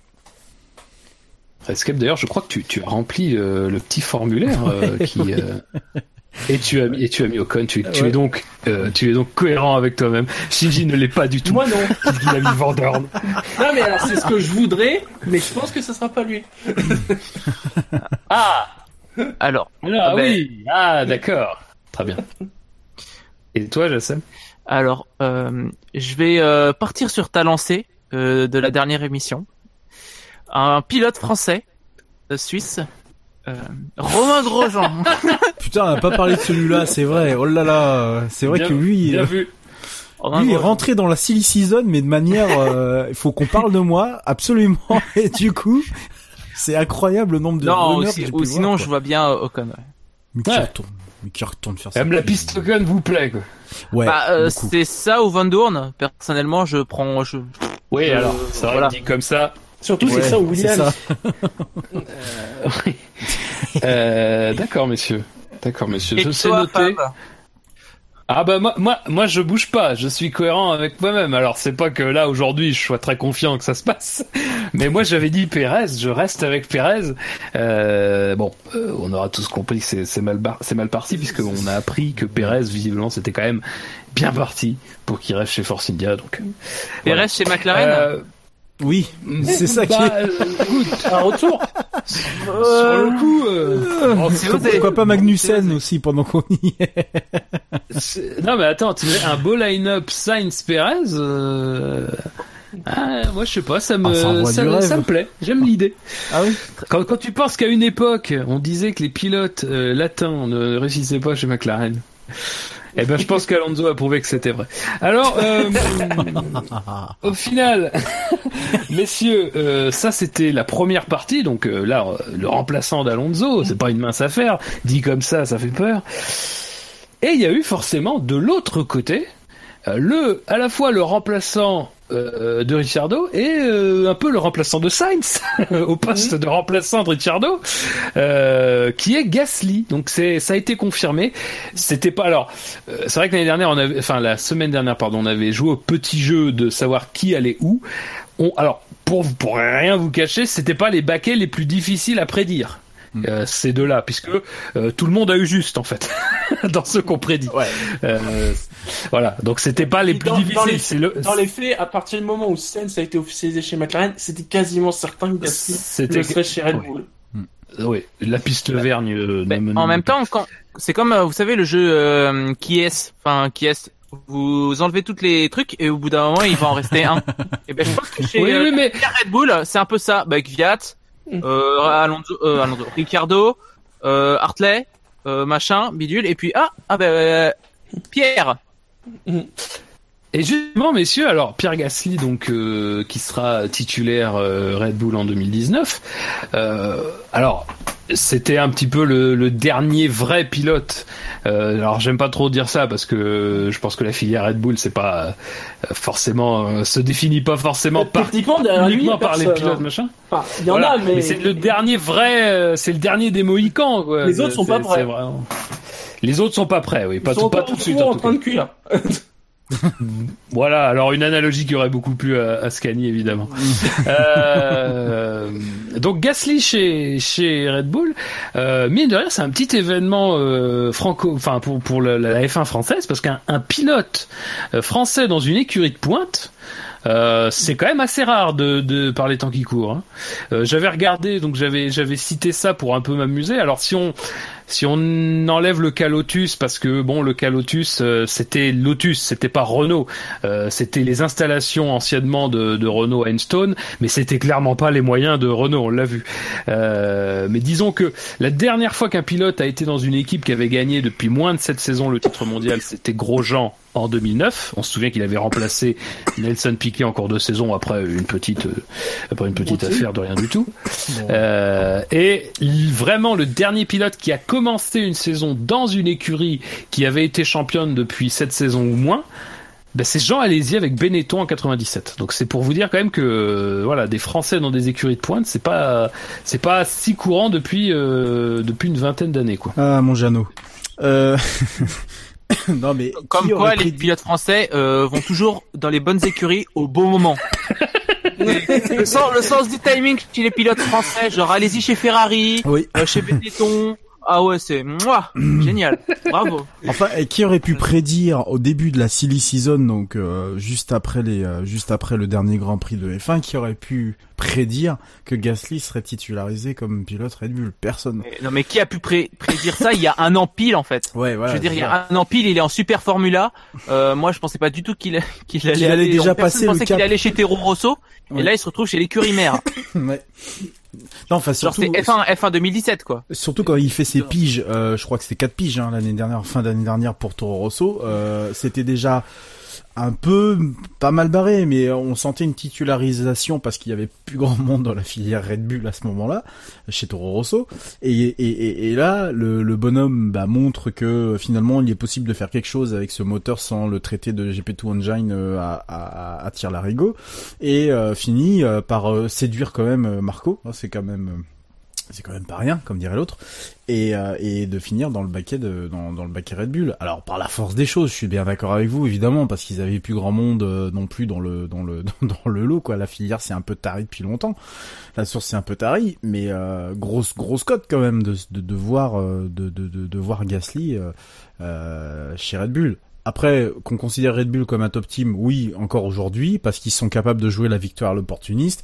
L'année prochaine, attention, hein, ça risque d'être, comment dire, explosif, pour pas dire autre chose.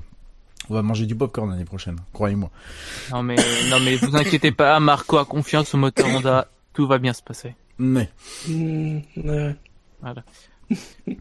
Il a acheté un coup d'œil dans le moteur Honda, mais le mauvais en fait, je pense. Euh, le moteur de la tondeuse.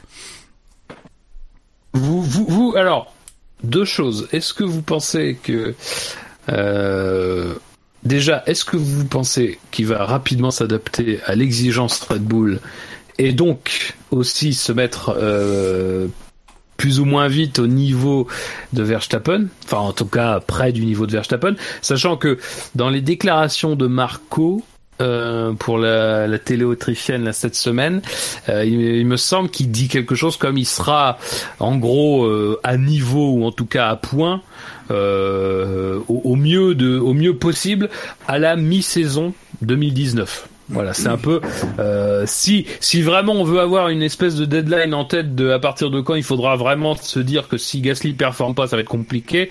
Visiblement du côté de de chez Red Bull, c'est la mi-saison 2019. Mais est-ce que vous pensez qu'en arrivant avec euh, un petit peu quand même l'expérience de Honda, le, le soutien de Honda, euh, d'une certaine manière, euh, est-ce que vous pensez qu'il a les capacités pour être euh, pour se mettre rapidement à niveau, Jassem?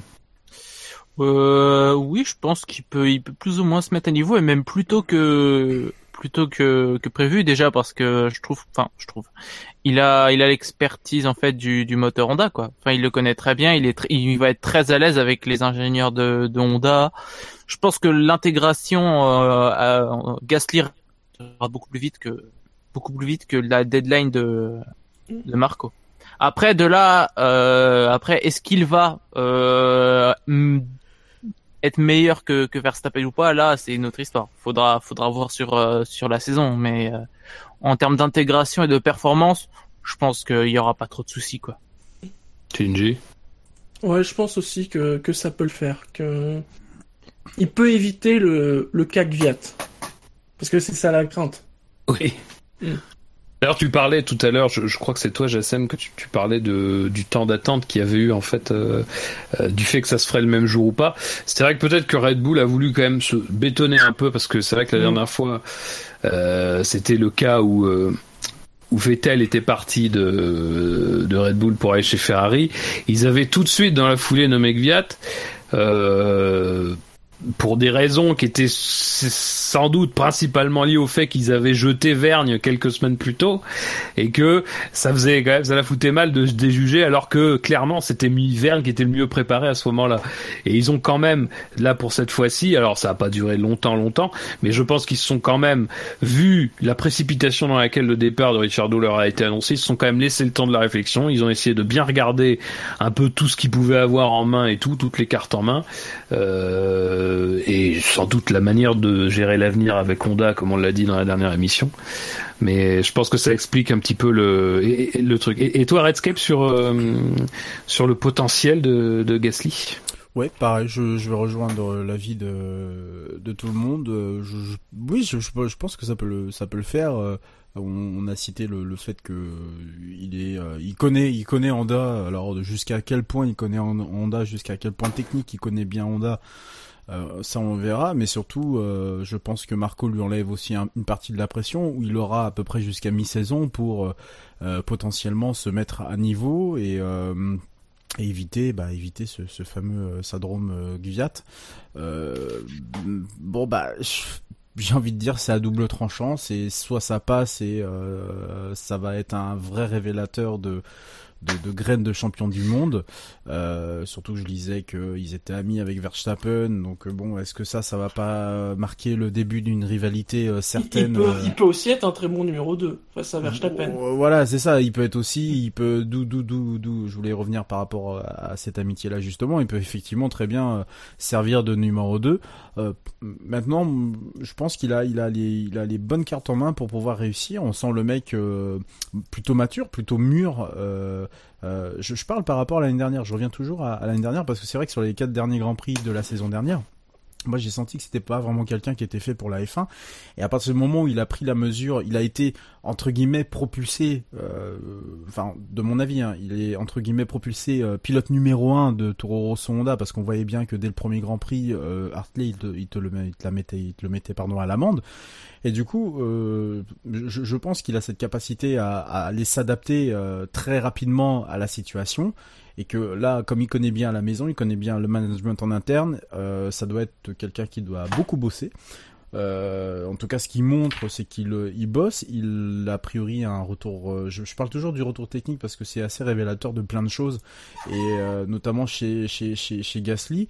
Je pense qu'il a un retour technique qui est non négligeable et puis le fait que Honda soit derrière.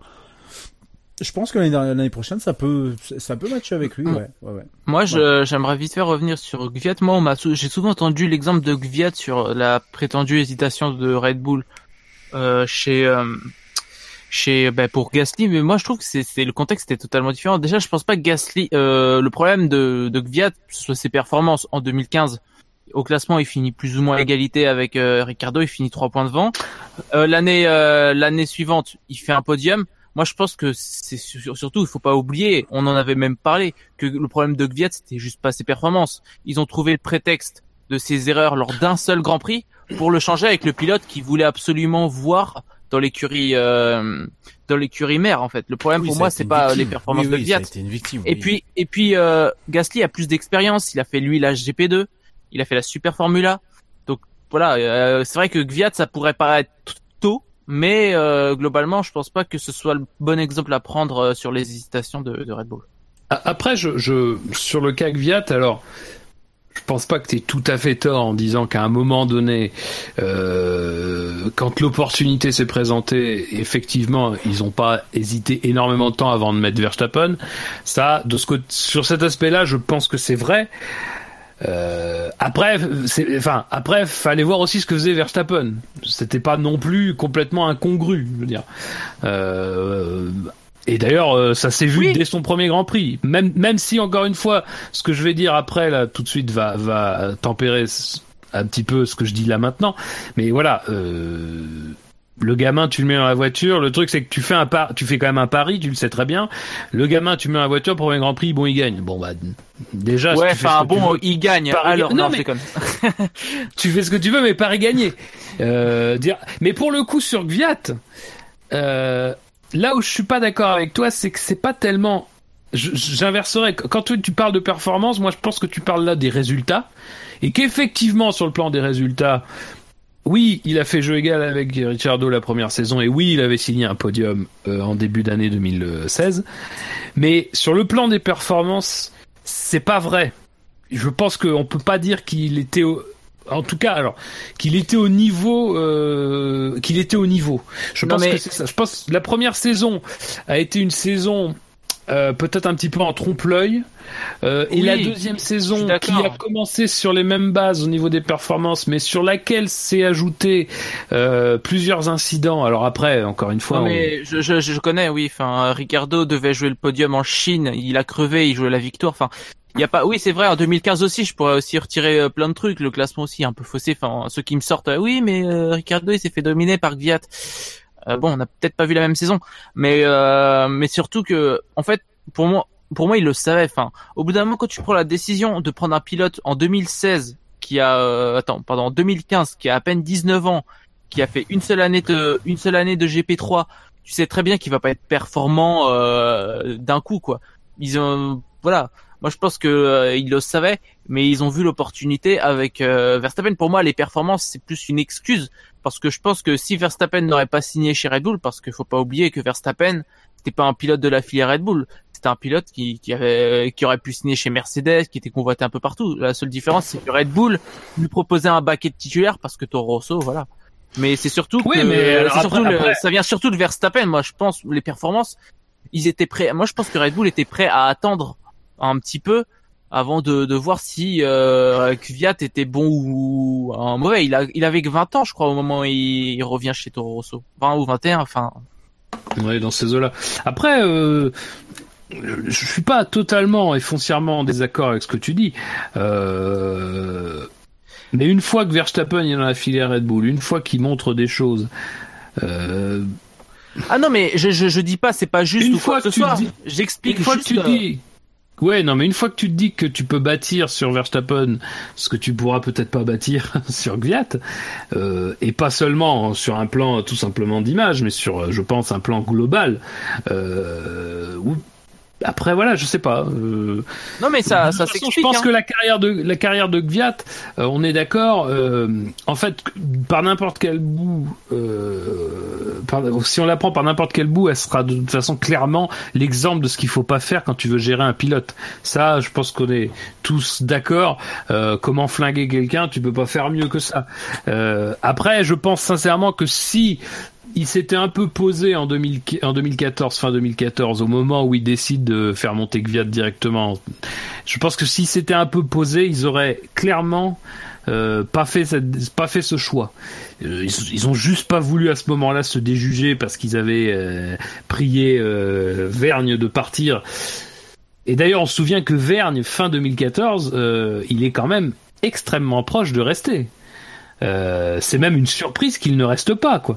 Euh, donc euh, voilà, c'est D'après lui, il Bah- restait. Mais moi, j'ai. bah, en fait, il avait eu des, il avait eu, il avait eu des retours comme quoi, voilà, il, pouvait rester. Mais c'est vrai que quelques semaines avant, Torosso avait dit que ça serait pas le cas. Donc bon, c'est, c'est bon. Ce qui s'est passé à ce moment-là est de toute façon un peu compliqué, mais voilà.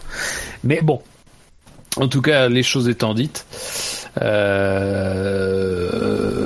Et alors, du coup, ma deuxième question, parce que j'avais une deuxième question, c'est, une émission à tiroir. Euh, est-ce que vous pensez que enfin, en 2019, 23 ans après, nous aurons un successeur à Olivier Panis? Non. Pour être tout à fait honnête, non. Non. Je pense même pas qu'il y Vous aura ne un voyez successeur. pas du tout Non. Vous ne voyez pas du tout euh, la Red Bull Alors, est-ce que est-ce que c'est parce que vous pensez Ouais, que... ça dépend. Si Ocon gagnera est chez McLaren et que la McLaren marche bien. oui, oui c'est vrai, c'est pas con. Et la Haas aussi qui sera... Enfin, bon, là, c'est gros Euh, là, ce qui sera du coup une Ferrari 2018. Euh, euh, non mais est-ce- alors du coup, ma, ma question c'est Avec est-ce le que- même aileron. Est-ce que est-ce que euh, c'est parce que vous pensez que Red Bull, Renault, Red Bull Honda sera pas en position de gagner, ou c'est ce que vous pensez que ce sera Gasly qui sera pas en position de gagner, Jassem Euh, plus Red Bull Honda. Euh, je pense que je pense que j'allais ajouter tout à l'heure que Verstappen ne sera pas le successeur de Max Verstappen.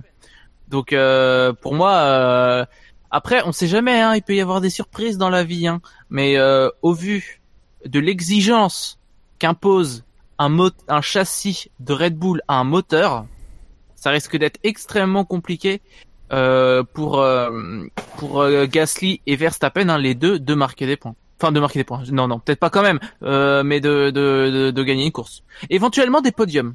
Éventuellement, je vois bien Gasly et Verstappen de temps en temps faire quelques petits podiums dans certaines courses. Mais de là à avoir gagné, ça me semble peu compliqué.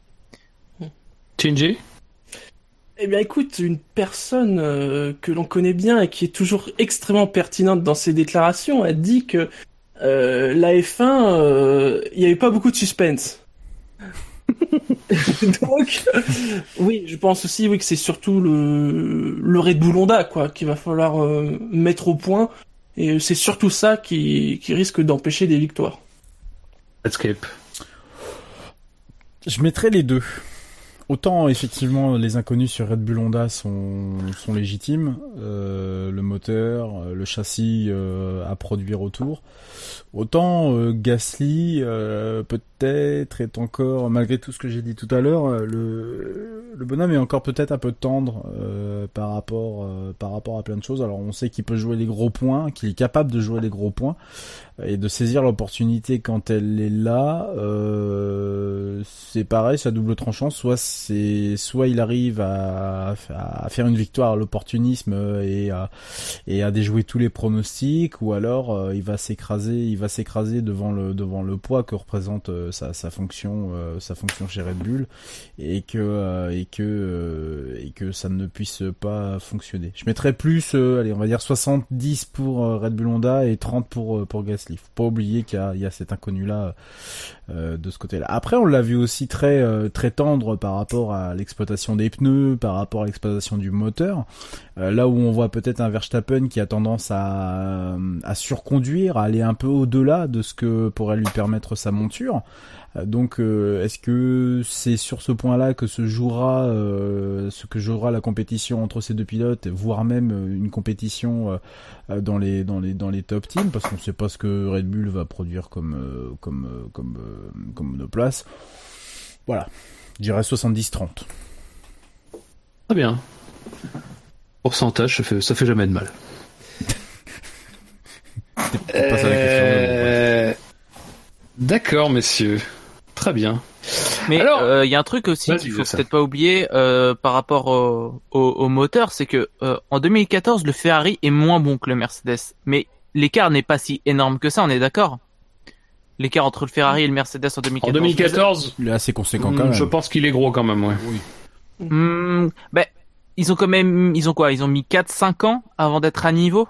Donc euh, il suffit de voir le moteur Honda et l'écart qu'ils ont avec le, le Mercedes? Hmm, ça, ça, pour développer, pour faire en sorte que le Mercedes, euh, que, que le Honda devienne un vrai bon moteur, va falloir attendre au moins 4 ans, 4 ans, je pense. 4 encore, ans à partir de l'année prochaine? Oh, euh, à partir de cette année. Ah, ça me paraît- Ah bah, euh, vivement Ça qu'il change de moteur. Oui. Ah ben, si, si, si le, s'il y a un gel du règlement, euh, autant dire qu'il va falloir attendre longtemps pour Honda. Moi, j'y, j'y- je, je beaucoup. crois pas du tout à Honda. Ouais, ça me paraît beaucoup là, ce que tu dis.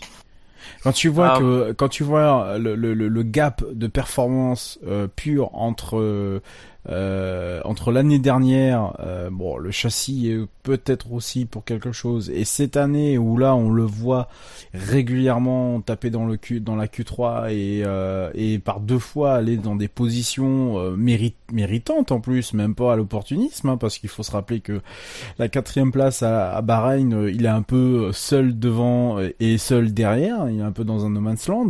Euh, il arrive tranquillement à gérer avec des pneus en fin de vie, mais bon, tout allait bien pour lui. Je sais plus, il fait où sa sixième place d'ailleurs euh, C'était à quel Grand Prix? C'est Grande-Bretagne ou je sais plus? Qui ça? Euh, pas Gasly avec bah, Hongrie.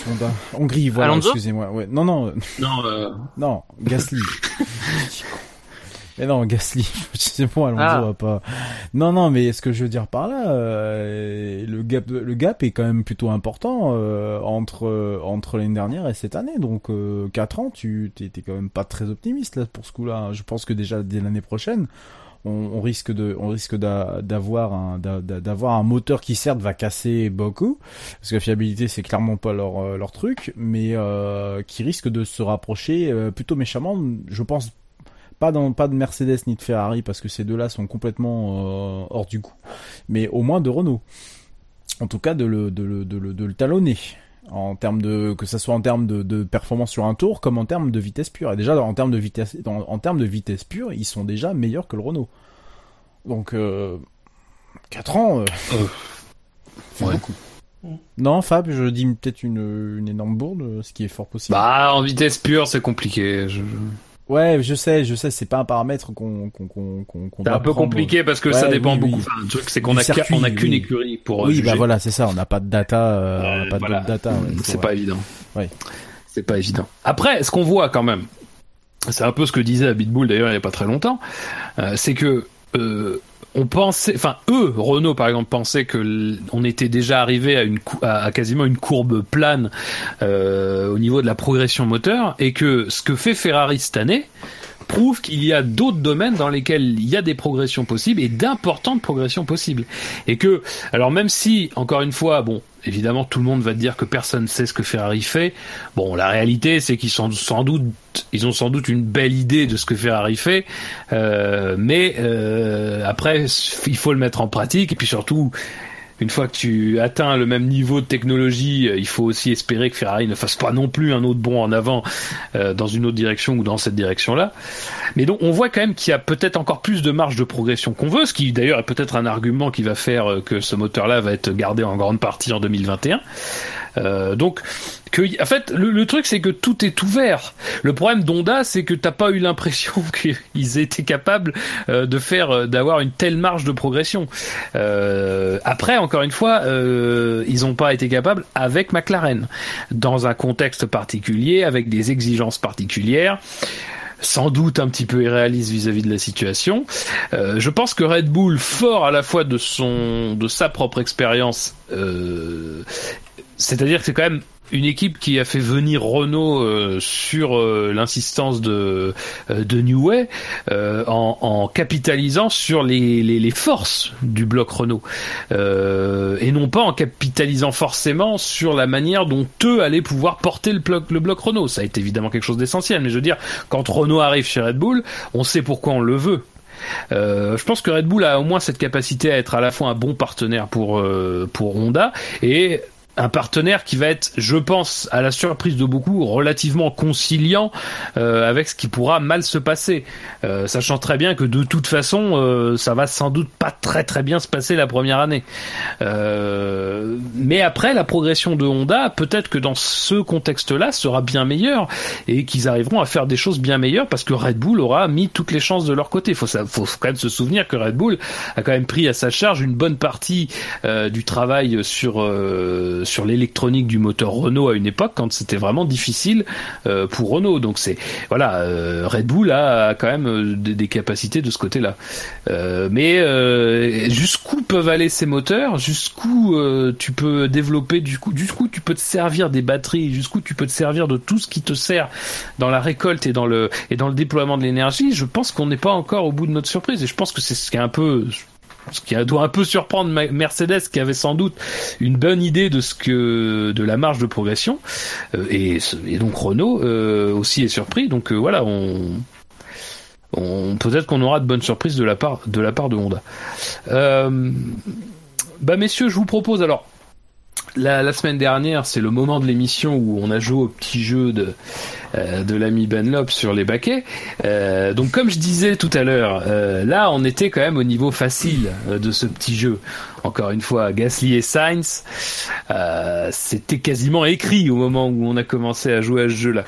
Mais là maintenant, c'est les autres baquets. Et là, les autres baquets, euh, c'est une autre paire de manches quand même. Euh, Il y a des places. euh, Aujourd'hui, c'est très difficile de savoir à qui elles vont appartenir. Alors, je vous propose tout simplement, en fait, de reprendre ce qu'on a fait la semaine dernière euh, et d'y aller écurie par écurie. euh, comme ça, ça nous permet un petit peu de, de, de voir un petit peu si la tendance a bougé depuis. Euh, et du coup, bah, je vous propose euh, de, de, de, de- le, le plus, enfin, le baquet incertain, le plus haut placé qui reste, c'est quand même le baquet Ferrari, Euh, Ah oui. parce que à l'heure qu'il est, on ne sait toujours pas qui euh, va occuper le second baquet euh, l'année prochaine aux côtés de Vettel.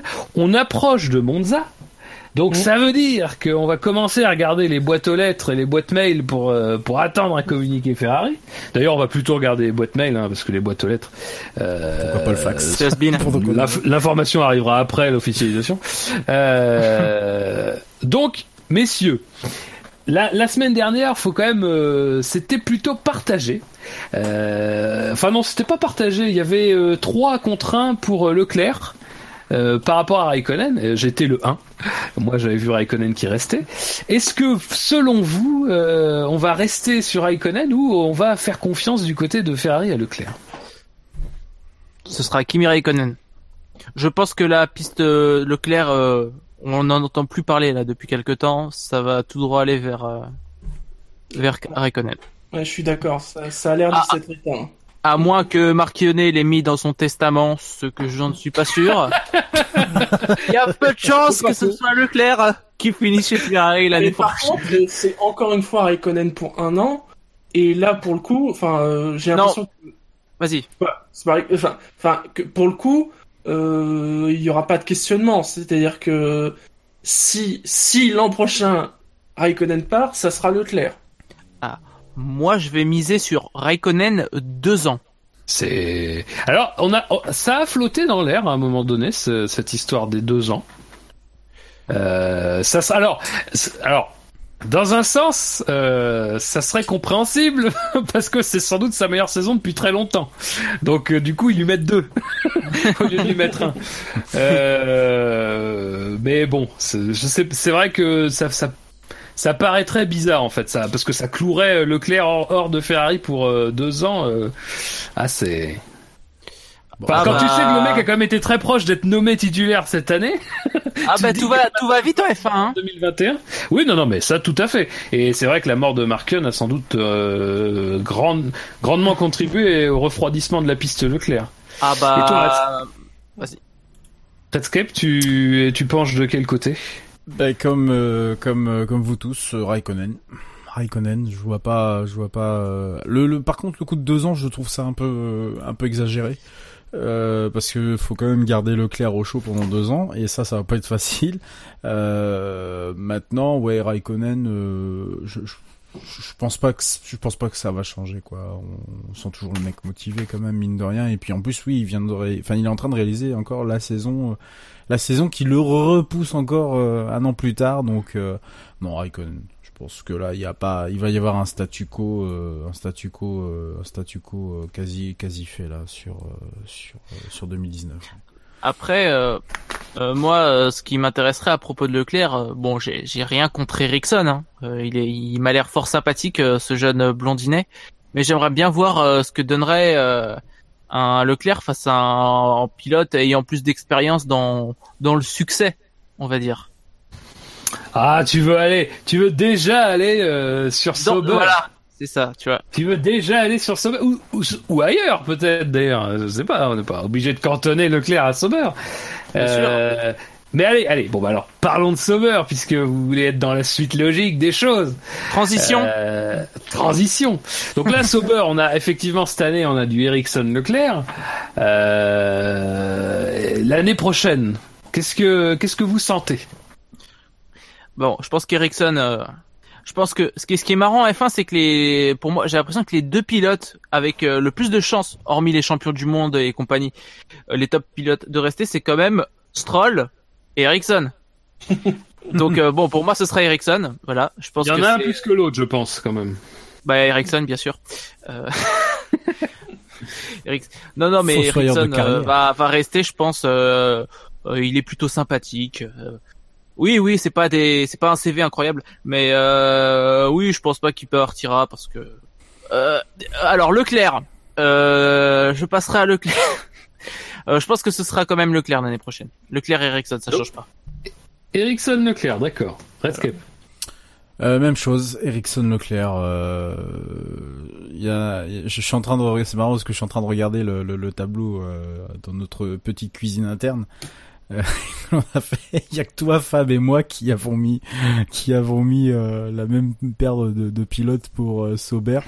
Mais oui, je pense pas qu'il y ait, qui vu que la piste Raikkonen est complètement euh, froide, enfin la piste Ferrari pardon est complètement froide. En tout cas, Ah bah c'est pas, entend c'est pas. Asman pour rien. Hein. Euh, Bien joué. Ah. très. Salut. Merde, les batteries. oui, je les ai. Mais euh, non, tout ça pour dire que euh, non, Ericsson Leclerc. Je pense pas qu'il y ait un gros changement. euh, pff, voilà, Ericsson euh, est là, euh, il est en place. euh, c'est le fosso- fossoyeur de carrière et puis bah Leclerc, Leclerc parce qu'il a pas grand chose d'autre à où aller. Donc euh, voilà, ça va être ça pour euh, pour la saison Il prochaine. fait, il fait des, des vidéos YouTube avec euh, une pelle. C'est ça que tu veux nous dire? Oui, oui, c'est lui en fait. Euh, on le salue s'il nous écoute. Je, je doute, mais on le salue quand même, le fossoyeur de film. Très- Il fait une teinture. Moi, j'aime Ah, il fait une teinture entre temps alors. Hein. Il doit nous suivre, je suis persuadé. Bien. Oui, je vous pense. êtes vachement intéressé. ouais. Euh, Shinji, du coup. Bah, c'est lui qui s'est occupé pareil. de l'enterrement de Markian Oh. Non, euh, pareil, Ericsson Leclerc. Euh, Pour les mêmes raisons hein, que vous avez, que vous avez dit. Ah, mais, mais j'aime ça. J'aime. Alors, Shinji, quand même, faut quand même Oui, faut, faut pas se cacher. Euh, sur le, le, le tableau que tu as rempli, Ah bah oui. très honnêtement. À ce euh, moment-là, j'étais encore persuadé que Raikkonen partait à la retraite et que je mettais Leclerc. Mais entre-temps, euh, vu que voilà, ça s'est refroidi, euh, et en, effet, à l'époque, quand j'ai rempli le tableau, j'avais mis Leclerc chez Ferrari et j'avais mis Giovinazzi à la place de Leclerc. Voilà. Ouais, Giovinazzi, euh, je pense pas qu'il touchera une F1 en tant que titulaire euh, à nouveau, Mm. perso. Mais euh, disons que euh, disons que c'est peut-être pas plus mal pour Leclerc. Euh, moi, je crois qu'on en a eu un débat Fab. Bon, c'était pour Ricardo. Bon, voilà, la vie est une pute. Mais euh, disons que je pense que ça reste, euh, ça reste un peu tôt. Je pense. euh, je maintiens ce que je dis. Hein, ça reste un peu tôt pour euh, pour Leclerc pour déjà franchir le pas euh, d'une écurie comme Ferrari où il y a une pression immense où euh, c'est pas Fred Vasseur qui va te dire "Eh mon petit poteau, euh, t'as fait une mauvaise course, mais ça ira mieux à la prochaine hein." ça, ça doit être ça les débriefs je pense hein. Là ce sera ma, ce sera ce sera, la- ce sera Arriva il va il va il va il va lui demander d'embrasser sa bague. Vas-y, embrasse. Mais c'est vrai que Vasseur, il a la tête du gars. euh, Ah mais tu peux picoler avec lui euh, euh, à 10 grammes, il va te révéler le line-up pour l'année prochaine hein. Non, mais, c'est vrai que Vasseur, voilà, il a l'air débonnaire. du coup, alors, du coup, oui, euh, Ericsson Leclerc pour tout le monde. J'ai envie de dire très bien. Moi, ça me convient. Euh, après, il y a quand même des, petits doutes après sur est-ce que Leclerc sera encore là, ce Ericsson, pardon, sera encore là. On sait que dans parmi les actionnaires de Sauber, il y a des euh, des, des, des, des- entreprises qui sont proches. Euh, donc euh, voilà, mais on sait aussi que l'année dernière, euh, on se rappelle qu'ils avaient envisagé euh, tout bonnement euh, que même de se enfin que que Ericsson ne soit plus là. Donc c'était pas non plus euh, je, je pense pas que ce soit une assurance tout risque Euh, évidemment Stroll par exemple Stroll, bon, on sent bien que ça va quand même être compliqué qu'il soit pas dans l'écurie euh, rachetée par son père. Euh, Enfin, si tout ça se confirme. Euh, mais Ericsson, c'est un peu plus, je veux dire, les influences, enfin, l'influence sur Sauber, elle est bien moins grande en fait que, par exemple, en 2016, quoi, logiquement. Mais euh, Bon après c'est un choix de la stabilité euh, totale. Euh, Ericsson n'est pas non plus. Alors Ericsson a un gros déficit en qualification, ça c'est certain et il y a pas beaucoup à contester. Même si je suis sûr que les 8 dixièmes d'écart c'est pas exactement voilà. Mais euh, mais bon après Ericsson fait pas non plus de mauvaises courses quoi. Globalement ça ça reste euh, relativement solide. Mais après euh, euh, peut-être que Ferrari aura envie de pousser un peu euh, Giovinazzi, c'est pas c'est pas complètement pas impensable. s'il Euh, prenait Ericsson, qui Ferrari. Ferrari? Ouais. C'est ce que oui. Plot twist. C'est ce... Bah c'est ce que je vais mettre, tu vois. Allez, Fab devient président de Ferrari. Ah oui, ah bah moi je viens de devenir président. Euh, Pilote c'est numéro un. Vettel qui- C'est Vettel qui peut s'en faire. je te fais un line-up chez Ferrari, Ericsson, Stroll.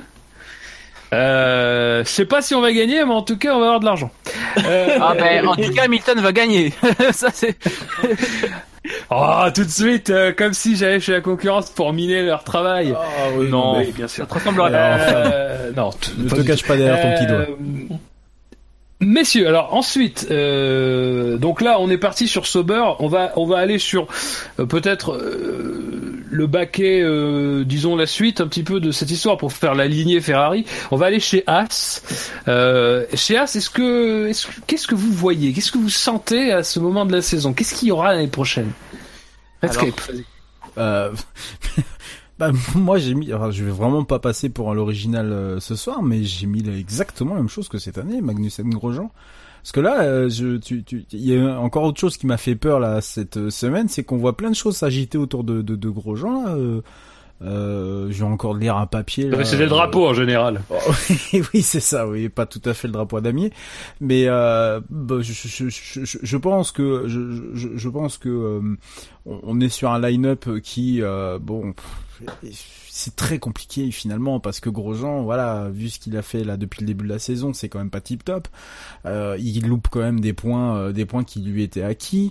Euh, mais si on vraiment met de ça, on met ça de côté, on n'oublie pas quand même que l'écurie est, jeune, que bon bah même s'il y a le gros gros gros soutien de Ferrari, bon bah il y a du travail, il y a du, il y a, on sent que c'est une équipe qui qui n'en veut comme dirait l'autre.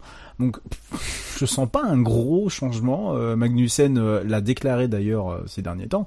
Il se sent bien, il se sent très bien même. Il sent qu'il est bien considéré contrairement à ses précédentes, à sa précédente écurie, sans la citer.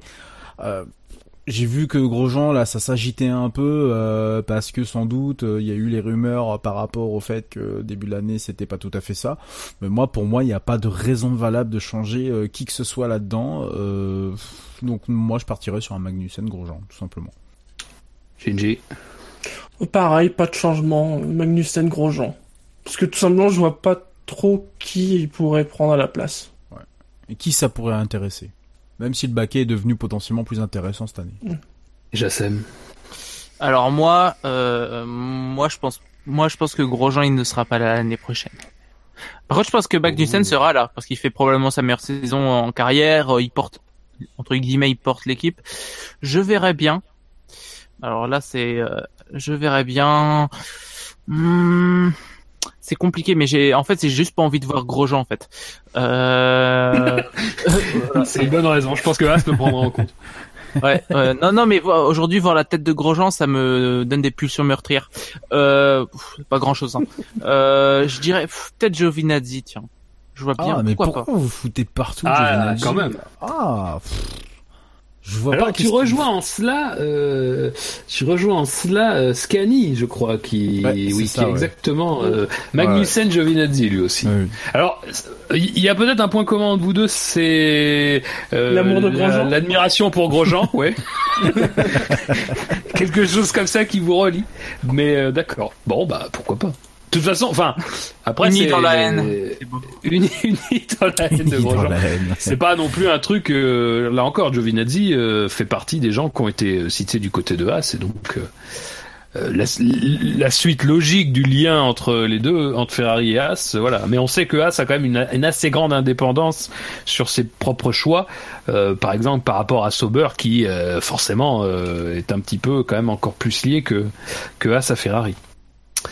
Euh, très bien messieurs, donc là on a quitté les moteurs Ferrari, donc euh, ne m'emmerdez plus avec euh, les moteurs Ferrari.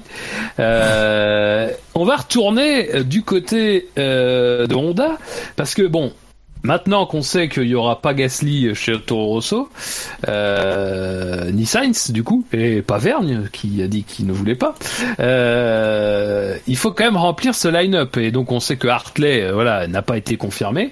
Euh, et puis surtout, il y a quand même un assez grand vide derrière avec les euh, avec la filière Red Bull, euh, disons pour les places les plus proches de la F1. Donc là, du coup, qui voyez-vous qui voyez-vous dans ces deux baquets? Euh, Jassem. Alors, euh... j'hésite. Alors, c'est quel baquet là? Torosso. Torosso? Torosso. Ah oui, c'est une écurie de F1. J'avais oublié. Oui, absolument. Alors moi, c'est une bonne question. Je verrai. Déjà, je verrai Hartley. Je pense qu'il va rester, mais genre euh, Ouais. par euh, par défaut, mais le défaut du défaut. C'est-à-dire que limite euh, limite Je suis Marco il fera- il fera la gueule. Il me fait vas-y mec, vas-y mais vas-y signe, vas-y signe, vas-y. Voilà, euh, le, le, le SMIC et tu m'emmerdes pas. Euh, et ensuite Le SMIC, ça va. et je dirais Dan Tiktum. Je mise sur Dan Tictum. Tictum. Tictum. Bien que, bien que je trouve que ce pilote est bidon, bah, il faut qu'il gagne euh, Macao et le titre, il me semble, pour l'avoir euh, vite fait. hein. Euh, Fab confirmera, je crois que c'est ça. Euh, non, parce que je, je, pas sais rien. Bah, il me semble, il me semble que globalement il peut l'avoir, il peut l'avoir. C'est ric-rac, mais il peut l'avoir. Et je pense que euh, il fera le maximum pour l'avoir. Euh, mais je miserai là-dessus, en tout cas. Euh, J'ai du mal à voir euh, McLaren se séparer de Norris. Oui, alors c'est parce que c'est vrai qu'on on en a pas parlé tout à l'heure quand on a parlé de McLaren, mais on a appris euh, que Norris euh, allait disputer les essais libres 1 du Grand Prix de Belgique à la place d'Alonso. Ce sont ses premiers essais libres 1. Euh, Qu'est-ce que ça veut dire? Ça, on sait pas trop. Euh, mais en tout cas, il va rouler. euh, C'est, euh, il est de toute façon clairement dans, dans, dans ces discussions là qui sont un peu nébuleuses entre ce qui peut se passer euh, du côté de la filière Red Bull et euh, donc euh, McLaren. Voilà, donc euh, c'est pas euh, c'est pas clair clair, mais voilà, Norris effectivement, on en parle aussi du côté de Toro Rosso. Euh, alors du coup, toi Shinji, tu es aussi sur du Hartley par défaut.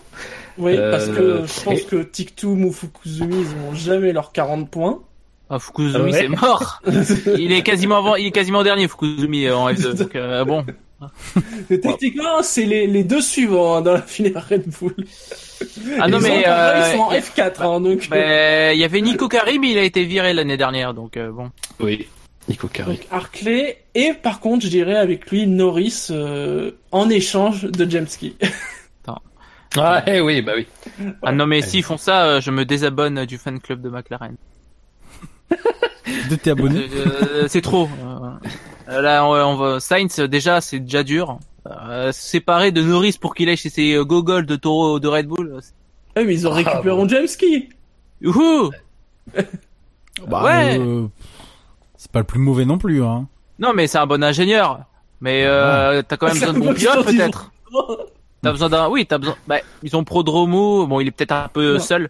Non, Mais, ils- euh, non, ils- j'ai pas dit qu'ils avaient besoin d'un ingénieur, ils avaient besoin d'un bon ingénieur. Ah. Différence. Bon, vivement la deuxième saison du documentaire d'Amazon. Toujours. Euh, D'ailleurs, on sait pas s'il y aura une deuxième saison. Ça, c'est dommage. Quoi. qui s'appellera euh, Kimoa. Euh... Kimoa euh, et, les violence, autres. Je sais pas quoi. violence. Walking Dead Kimoa Edition. Enfin bon. Euh, D'accord. Et, euh, et donc, donc, donc, tu es sur du Hartley Norris. Oui, t'es pas le seul dans ce cas-là. Je, je ferai un petit bilan après, euh, après, après la réponse de, de Redscape. Kim, Kimoa, mais surtout moi, par Alonso. D'accord. Bon, ça suffit, Bah, Jassem, moi jeu de mots là. Oui, euh, du coup, je ferais comme Shinji, ouais, Hartley Norris. Euh, Hartley Norris, parce que Hartley, euh, indéboulonnable, entre guillemets, parce qu'il a, il y a personne. Les, les mecs, les, les mecs qui ont leur Mais mais baquet les plus sécurisés en F1, c'est quand même triste. Hein. Bah, Ericsson, Hartley, voilà. Stroll. Bref, Stroll, euh, voilà. Mais euh, non, non, Hartley. Euh, et puis, euh, je pense qu'en plus sa dernière déclaration, elle va un peu dans le sens euh, sauvez-moi, sauvez-moi, sauvez-moi. Euh, et euh, et puis Norris, Norris, oui, euh, parce que je suis resté encore sur euh, les termes d'un échange avec euh, James Key euh, pour euh, pour McLaren. Voilà. Pas que ça m'intéresse pas, mais enfin, je veux dire, Tictum, euh, je je pensais que la piste était commençait à être un peu gelée pour lui. Un coup c'était oui, un coup c'est non, un coup c'est oui, un coup c'est non. Bon, non, Hartley Norris me semble me semble assez cohérent à voir, à voir.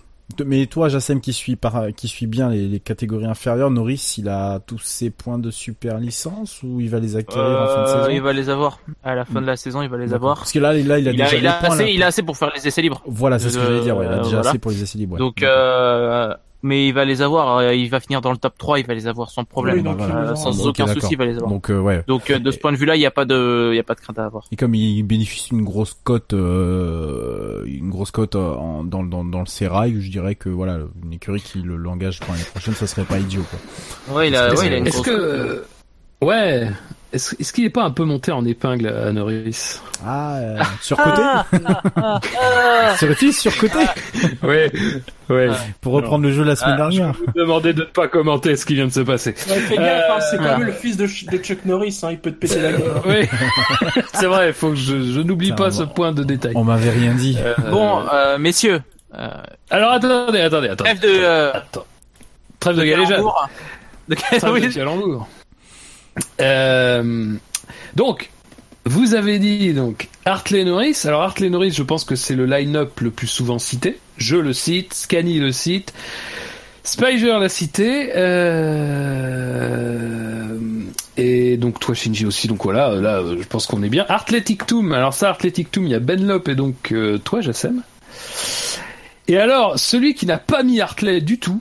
Euh, dans, dans ceux qui ont répondu à notre petit formulaire, c'est Dino, qui a lui fait le pari de Tictum Norris euh, comme line-up, donc sans Hartley. Alors, pour le coup, euh, Hartley c'est vrai- quasi du 100%, mais euh, voilà, Dino lui non.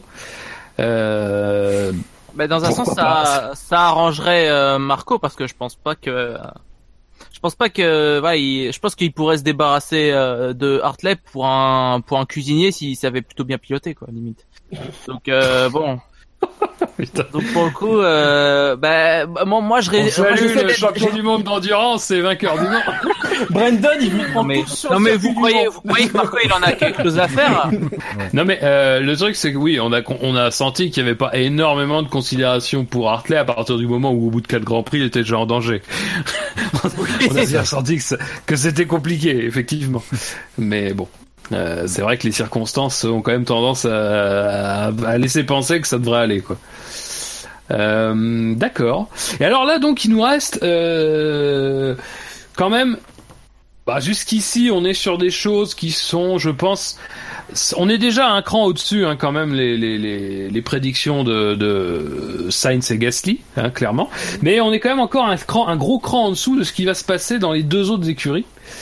Euh, enfin, en tout cas, au moins dans une. Euh, dans l'autre, c'est peut-être un peu plus certain euh, maintenant. Mais c'est les deux écuries euh, motorisées par Mercedes, c'est euh, Williams et Force India. Euh, donc évidemment, je les cite ensemble à, à dessein, puisque on a bien compris tout à l'heure dans la discussion que les, deux étaient liés. Euh, messieurs, je vais vous demander de pas trop prolonger, parce qu'on en a déjà quand même pas mal parlé sur Force India, mais quel line-up vous voyez pour Force India? Euh, Redscape.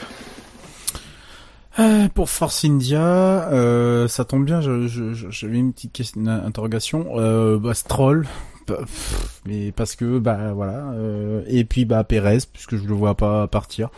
Donc euh, line-up presque inchangé à bah, enfin, presque inchangé. En tout cas 50% inchangé à part à part. À 50% près. Oui, voilà, 50% près. Euh, je, je, je vais juste, je vais, je vais juste euh, poser une petite question là parce que euh, ce que tu disais en tout début d'émission, promis, ça sera une parenthèse. Ce que tu as dit en début d'émission, euh, j'ai j'ai un peu été euh, faire deux trois recherches.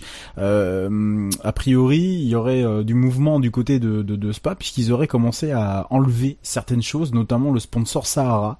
Euh, des camions. Euh, Il y a quelques photos qui circulent euh, ça et là sur Twitter. Et je me posais la question, est-ce qu'ils avaient marqué sur leur compte Twitter, donc sur le nom du, de leur compte Twitter, est-ce qu'ils avaient marqué le nom Sahara Force India euh, F1 ou est-ce que c'était toujours Force India F1 Est-ce que quelqu'un aurait le, le souvenir euh, d'avoir Sahara Je sais pas, mais apparemment, oui, j'ai- vu les infos aussi. Ouais. Toute la communication où ils mettaient Sahara Force India, Ouais. ça, le, le mot Sahara n'y est plus. voilà n'est plus. Donc euh, a priori euh, du, du gros mouvement. Et puis on voit des euh, on voit des comment dire des, des, des photos de, de, de camions notamment euh, de de de, de, de motorhomes qui euh, où ils sont en train de faire deux trois petites choses dessus. Donc euh, donc voilà, je simple petite parenthèse pour dire que euh, ça a l'air euh, de, de bouger euh, dans le bon ou dans le mauvais sens, j'en sais rien, mais en tout cas voilà. Après, euh, ça, ça, enfin, j'avoue que tout à l'heure, j'avais cette info, mais j'en ai pas parlé parce que, ah d'accord, euh, enfin, très bien. on est, on est, encore une fois, on est dans une procédure de rachat. euh, les gens qui rachètent ne sont pas les gens qui possédaient, ni les, ni les gens avec qui les gens qui possédaient anciennement étaient euh, Euh, donc, il y a une logique après à ce que certains, euh, certaines entreprises et notamment euh, ce qui, ce qui a beaucoup disparu sur les, notamment sur les, vous savez, les murs de sponsors, ce sont les entreprises qui sont liées à Vijay. Oui, oui, Euh, tout à fait. Oui, bah Kingfisher, oui, puisque tout ça, Sahara, évidemment, oui, voilà, oui, tout ça. Tout à fait. Euh, Sahara, c'était aussi, euh, puisque c'était, euh, Oui. euh, je crois, la compagnie du, du co-fondateur, euh, plus ou moins de, de Force India. Alors, je sais plus exactement son, son rôle, mais en tout cas de- du partenaire en affaires, disons, de Vijay Mallya. Et donc Sahara était lié à sa présence à lui.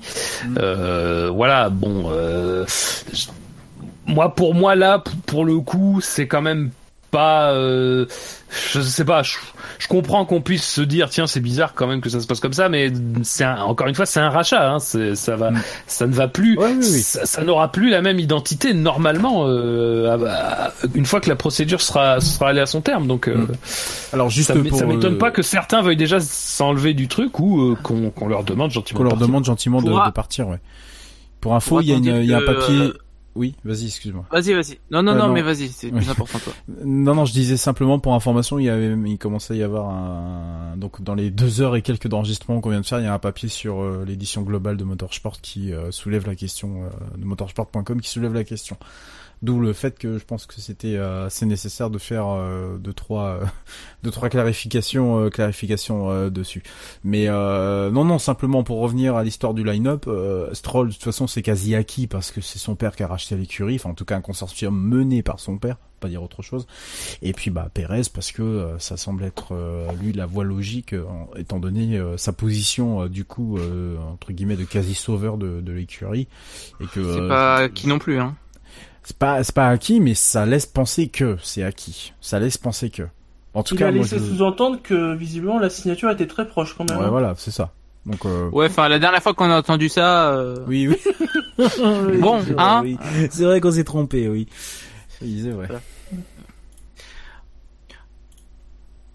Du coup, je passe sur Euh, la parole à Ouais, et, et du coup, tu, tu, oui, donc Stroll Perez. Oui. Ça, c'est plutôt le line-up qui, qui pour l'instant fait consensus. Ouais. Euh, Shinji, Ouais, pareil, hein, je trouve Perez, euh, j'ai rien d'autre à rajouter. la scène. alors je vais continuer dans la lignée de Fab. Ah, Non, non, non, non, plus sérieusement. non, non, ils sont pas assez, ils sont pas assez fous. Euh, bah, pareil, Pérez, euh, machin, là. Perez machin. Perez. bien. Stroll, euh, Stroll, là, bidule. Euh, très bien. Euh, tu sais qui, on va l'appeler. Ou Euh, gros nulos. Ah, tu- t'es toi, t'as décidé d'avoir des procès ce soir. Oui, c'est Euh, Ah, alors, bah, Donc Stroll Perez c'est quand même le line-up dominant. Il y a, il y a des irréductibles. Il y a euh, Dino, je crois, euh, Spiger et moi-même qui avons qui laissions Ocon dans euh, dans, l'écurie Force India. Moi, je vous avoue que maintenant, je suis moins confiant. voilà, je, je le dis. Mais bon, voilà, c'est comme ça. On aura tenté. Euh, et donc l'ultime euh, les ultimes baquets, euh, l'incertitude, c'est du, du coup euh, chez Williams. Williams, tout a priori, voilà, donc on aura plus Stroll. Donc on aurait qui? Shinji. Sirotkin, Ouais. parce que faut de l'argent. Oui. Et Ocon. Moi, je vais dire Ocon. Parce qu'il faut un moteur. Parce qu'il faut un moteur. Et de l'argent. C'est de l'argent économisé. Mais t'as pas dit euh, Ocon pour McLaren? Non, j'ai dit que j'aimerais Ah, t'aimerais. le cas. Ah. Mais je pense que ce sera Williams. D'accord. Jassem? Alors euh, moi j'ai moi je pense que comme Ocon se- sera sera chez McLaren, je pense, je vais dire qu'il y aura Sirotkin, bah, parce qu'il faut quand même Ouais. gagner quelques quelques dollars, hein. Euh, on va pas tout perdre d'un coup. Et je vais placer euh, mon petit euh, chouchou euh, de la Formule 2 et de la GP3 d'ailleurs, George Russell, Ah. Ah, ah, intéressant. parce que il faut une boîte de vitesse et un moteur également. C'est vrai. D'accord. Donc toi, tu vois quand même qu'il y, y a, il y a un lien vraiment Mercedes pour le coup. Ou- Oui, je pense qu'à un moment donné, ils auront pas le choix en fait. C'est bien beau le oui oui et indépendant. Enfin, ils veulent pas crever en étant indépendants, donc euh, c'est mieux quand même de vivre en en, en en vendant un peu ses fesses pour une boîte de vitesse et un moteur à bas prix quoi. Que, c'est bien dit. Euh, Ah, c'est poétique. Mais je ah suis ouais, fatigué, c'est j'ai envie de euh, finir. le- oui. C'est la poésie. J'ai envie de finir l'émission. Écoute, tu peux, t'en aller. Si tu veux. Oui, on ne Bah, pas. D'ailleurs, Allez, bah écoute, au revoir. Allez, adieu. euh, Adieu. Euh, Redscape. Euh, Sirotkin, pas pour pas faire plus original que les autres, parce que ouais, effectivement, faut bien quelques pépettes. Et puis, euh, je dois être un des seuls à avoir mis Van Doorn. Euh, je sais pas, pff, je sais pas pourquoi, parce qu'au départ, je crois Ah. que j'avais hésité avec Grosjean.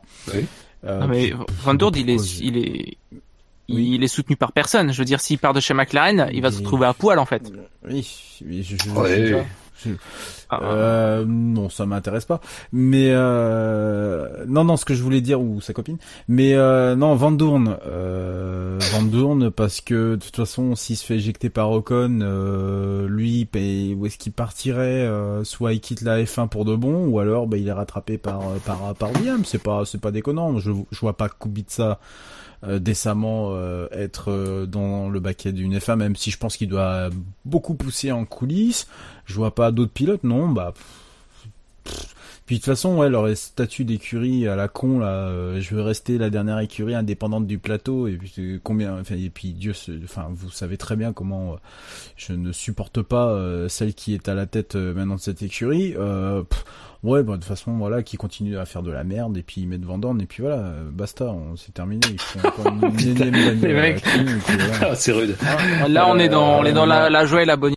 Ah ouais, mais moi Ouais. Williams, euh, Williams, ça me, ça me, Ah. ça me met euh, hors de moi à chaque fois que j'en parle. Et puis Mais voilà, euh, bah, moi, je la vois, merde, euh, moi, je vois Mercedes quand même faire le forcing parce que je pense qu'ils y croient beaucoup. Mais Euh, ils y moi, arriveront ça, pas tant qu'il y a l'autre à la tête de l'écurie, ils y arriveront jamais de toute façon. Quand, Euh, quand tu dis l'autre, tu dis Claire Williams? Mais oui, elle est bornée comme c'est pas permis. De toute façon, euh, j'ai Bah, jamais rien voir. Elle entend juste la valise de billets, c'est tout ce qu'elle entend. Alors tu parles. Qu'est-ce que tu veux faire Bah, toi, avec une écurie si, si. Ah, t'es dur, là, quand même. Bah engage un pilote nul et puis c'est tout. Voilà, t'as deux dur, pilotes nuls. Allez, dur. voilà, c'est bon. Bah, si Ocon, euh, a- après, si Ocon réussit à trouver, moi, je si Ocon réussit à pas trouver chez McLaren euh, sa place, euh, moi, je pense qu'il y a Williams, mais quelle tristesse, quoi. Enfin, Ah bah, c'est ça, oui. Ouais, ça, je suis d'accord avec toi. Quelle tristesse pour le coup. après, là. euh, après, il y a, après, il y a, euh, ouais, non, il y a, j'avais trouvé des circonstances atténuantes pour Williams, mais non, j'y arrive pas. Arrête, Euh, il y en a marre. Mais disons que pour moi, c'est l'écurie idéale pour un, voilà, un futur champion de GP2 comme Russell, de pilote anglais. Tu vois, il y a, il y a plein de trucs qui me, il s'intéresserait éventuellement peut-être même plus à Russell qu'à Ocon. C'est vrai que la piste est intéressante. J'a- J'avoue que j'avais pas pensé avant, mais c'est vrai que Bah, peu de gens y pensent ouais. en fait et je trouve ça triste. Après, bon, peu de gens regardent la Tu F2. trouves triste que les gens pensent pas comme toi? Ah, si seulement tout le monde pouvait penser comme moi. Je sais, je- Le je- monde dirait mieux. C'est sûr. Euh, D'accord, messieurs. Très bien. Alors, euh, de ce que je vois, tout le monde voit Sirotkin rester. Euh, bon, c'est pas c'est pas non plus 100% sûr. Hein, euh, Il y a des baquets moins évidents. Euh, par contre, alors c'est vrai qu'après c'est très euh, disparate. Euh, Kubica, il y a, il y a un peu de Kubica. Il y a, y a, il y a- alors Vandorn, t'es pas le seul euh, Redscape. Il y a aussi Spiger qui l'avait Ouais. effectivement dit la semaine dernière. Ouais, ouais. Mais oui, c'est vrai que il y a du, il y a du Kubica, il y a du Ocon. Je pense qu'Ocon revient le plus souvent. Euh, mais ça se joue, voilà, ça se joue. C'est pas, c'est pas décidé, décidé. Donc, euh, Non, parce que- mais c'est vrai que le deuxième Baquet Williams, c'est quand même celui qui, euh, du coup, apparaît peut-être comme celui qui est le plus par défaut. Donc, forcément, euh, un petit peu plus incertain en fait. Ah, mais pour moi, ça va être, pour moi euh, aussi, il y a le calcul du qui va mettre le plus d'argent. Parce que faut pas oublier que Williams perd Martini, perd Stroll, ça doit faire une somme conséquente d'argent. Euh, je vois pas Van Dorn mettre beaucoup. Kubica, il a pas beaucoup de sponsors. Enfin, je sais même pas s'il en a un en fait. Ah ouais, Ils mais vont aussi bon. perdre de l'argent des droits hein, avec leurs résultats. hein. Oui, Donc euh, en plus, euh, en plus, effectivement, euh, tout à fait. Donc euh, si Mercedes ils viennent et ils te disent on veut placer notre jeune, mais juste ça en échange d'une boîte de vitesse, d'un moteur, mais on vous laisse votre indé- voilà votre indépendance. pour la Voilà, saison. Voilà, pour voilà.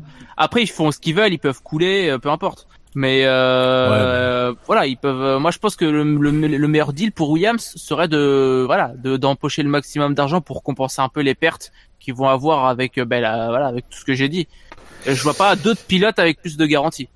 Et Et tu sais, euh, il y a la ouais, mais- garantie Kubica qui pilote à 70% avec sa main gauche. Euh, on est en F1 quand même. Je veux dire. Ah, euh, mais tu sais que Van Dorn, euh, tu, on, on parle de Williams qui va perdre Martini l'année prochaine, mais bon, euh, Van Dorn pourrait très bien amener Jupiler avec lui, quoi. Bon, c'est pas la même, tout ouais, à fait Enfin, c'est pas, c'est un sponsor titre quand même. c'est un sponsor titre un peu Martini. Hein. C'est la Artois. Jupiler Williams, Euh, attends. euh. Ouais, puis, euh, eh, Ocon, pastis 51, euh, tout va bien. Bon allez, messieurs, je pense qu'on délire un petit peu sur son sponsoring en F1, donc là on va tout de suite se calmer. Euh, bon, je pense qu'on a traité euh, l'essentiel de l'actualité des transferts, donc on va fermer le chapitre euh, qui de toute façon je pense va rebondir. Alors peut-être, peut-être qu'on aura des informations dès ce week-end, puisque là ça va être le retour des conférences de presse des équipes et tout. Euh, mais on en aura sûrement avant Monza. Monza, euh, ouais. et euh, voilà, il reste quand même encore pas mal de temps euh, pour, euh, c'est vrai, une intersaison qui est euh, vraiment très agitée et euh, bah, très plaisante à suivre. Finalement, il y a quand même pas mal de suspense. Euh, alors, messieurs, euh, je vous cache pas qu'on a quand même déjà quand même pas mal euh, parlé, donc on va pas forcément beaucoup s'étendre euh, sur le reste. Peut-être alors. Euh, dans dans les actualités un peu euh, dans les actualités un peu euh, qui ressortent un petit peu du lot là ces derniers ces, ces dernières semaines euh, toi Redscape t'as évoqué l'état de santé de Niki Loda c'est vrai qu'on en a pas forcément parlé euh, lors de la dernière émission mais euh, Niki Loda a subi une grève du, du- de poumon euh, parce qu'apparemment voilà il a eu une dégradation subite de, de son état de santé pendant qu'il était en vacances. Euh, et du coup voilà il a euh, il a été opéré à, à Vienne euh, au cœur du mois d'août Ça a l'air d'aller mieux. Ça a l'air d'aller ça a l'air d'aller mieux, oui. C'est c'est la- c'est plutôt, enfin, ça a été quand même assez rapidement rassurant. C'est quand même ça Oui. qu'il faut dire Mm. aussi. Alors, c'est quand même une opération lourde et c'est une opération qui a des implications euh, lourdes. Euh, mais voilà, euh, en tout cas, il a, il a visiblement. Euh, Mais enfin, le- je me rappelle le moi plus du, dur. du communiqué euh, de, de- du départ euh, où on apprend que euh, Loda a été admis donc euh, dans cet hôpital. euh, C'était en Autriche, il me semble qu'il a été euh, hôpital de, de Vienne. Je sais plus si c'était à Vienne. Il me semble euh, qu'il avait été Ouais, admis. Vienne. Et euh, ouais, c'est ça. Et du coup, euh, Loda à l'hôpital, euh, bon bah, on venait de perdre Mar Marchionnet euh, quelques jours avant. Tu vois Loda euh, à l'hôpital et euh, il va se faire transplanter le poumon. Euh, oups, euh, qu'est-ce qui se passe Et euh, non, non, finalement, ouais, très rassurant derrière. À part que a priori, il va, euh, il va avoir un peu de convalescence quand même euh, dans le dans l'histoire. Je sais pas s'il va pouvoir assister. Alors, je crois qu'il a interdiction de quitter de quitter euh, bah, pas interdiction mais en tout cas il est fortement conseillé pour lui de, de, de ne pas quitter euh, le, le, le pays donc euh, a priori on risque pas de le voir euh, dans les prochains sur les prochains grands Bah, prix on, on risque de la pas le revoir dans les prochaines semaines et Oui. peut-être que même après, ouais on, on le verra sans doute, je pense, moins sur Beaucoup les moins, ouais, sur les sur les grands circuits. Oui. là je pense qu'en plus on va on va partir sur des circuits euh, en dehors de l'Europe euh, ça risque d'être un peu plus compliqué pour lui donc euh, bah non je voulais simplement souligner un bon rétablissement à Niki Loda et puis bah puis voilà tout simplement c'était un petit Mm. un, un petit clin d'œil parce que c'est vrai qu'on en avait pas parlé euh, pour le coup Absolument.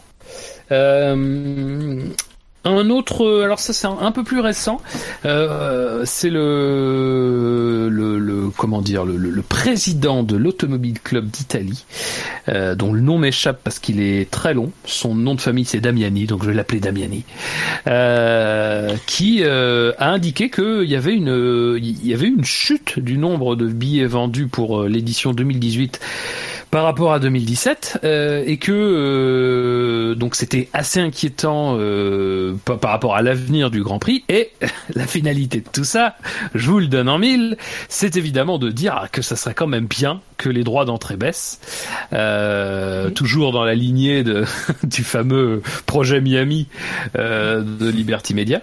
Euh, mais voilà. Eux, eux, ils ont un contrat de assez courte durée par rapport à d'autres, donc. Oui. Bah, on un- se souvient que les avoir- négociations avaient déjà été compliquées euh, en 2016, donc euh, ça avait été un contrat court qui avait été un petit peu sorti dans la douleur. Mm. Et ça se termine, oui, à la fin de l'année prochaine. Euh, messieurs, une réaction là-dessus. Est-ce que, est-ce que vous pensez alors, est-ce que vous pensez qu'on dramatise un peu pour euh, justement essayer un petit peu de profiter de cette vague de de, de, fin, d'une possible vague de générosité, euh, parce qu'on sait que Baku aussi avait fait un, un, un, des déclarations de genre, alors pas forcément en appuyant sur les mêmes cordes, mais en disant ah, ce serait quand même bien que tout le monde profite d'une petite ristourne sur les droits d'entrée. Euh, voilà. Bah, Est-ce que vous façon, pensez qu'il y a, dans- il y a dans vraiment dix jours, danger hein. ou pas? On verra dans 10 jours. Hein.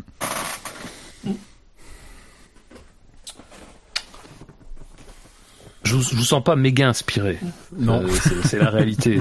C'est la réalité Ouais, de, ce que, de ce que je ressens. Euh, D'accord, messieurs. Bon, voilà, on n'a pas euh, plus d'actualité comme ça. Euh, c'est vrai que bah voilà, le marché des transferts a quand même euh, bien, hein. bien, bien accaparé l'actualité. Et Je pense que dans un sens, c'est pas plus mal.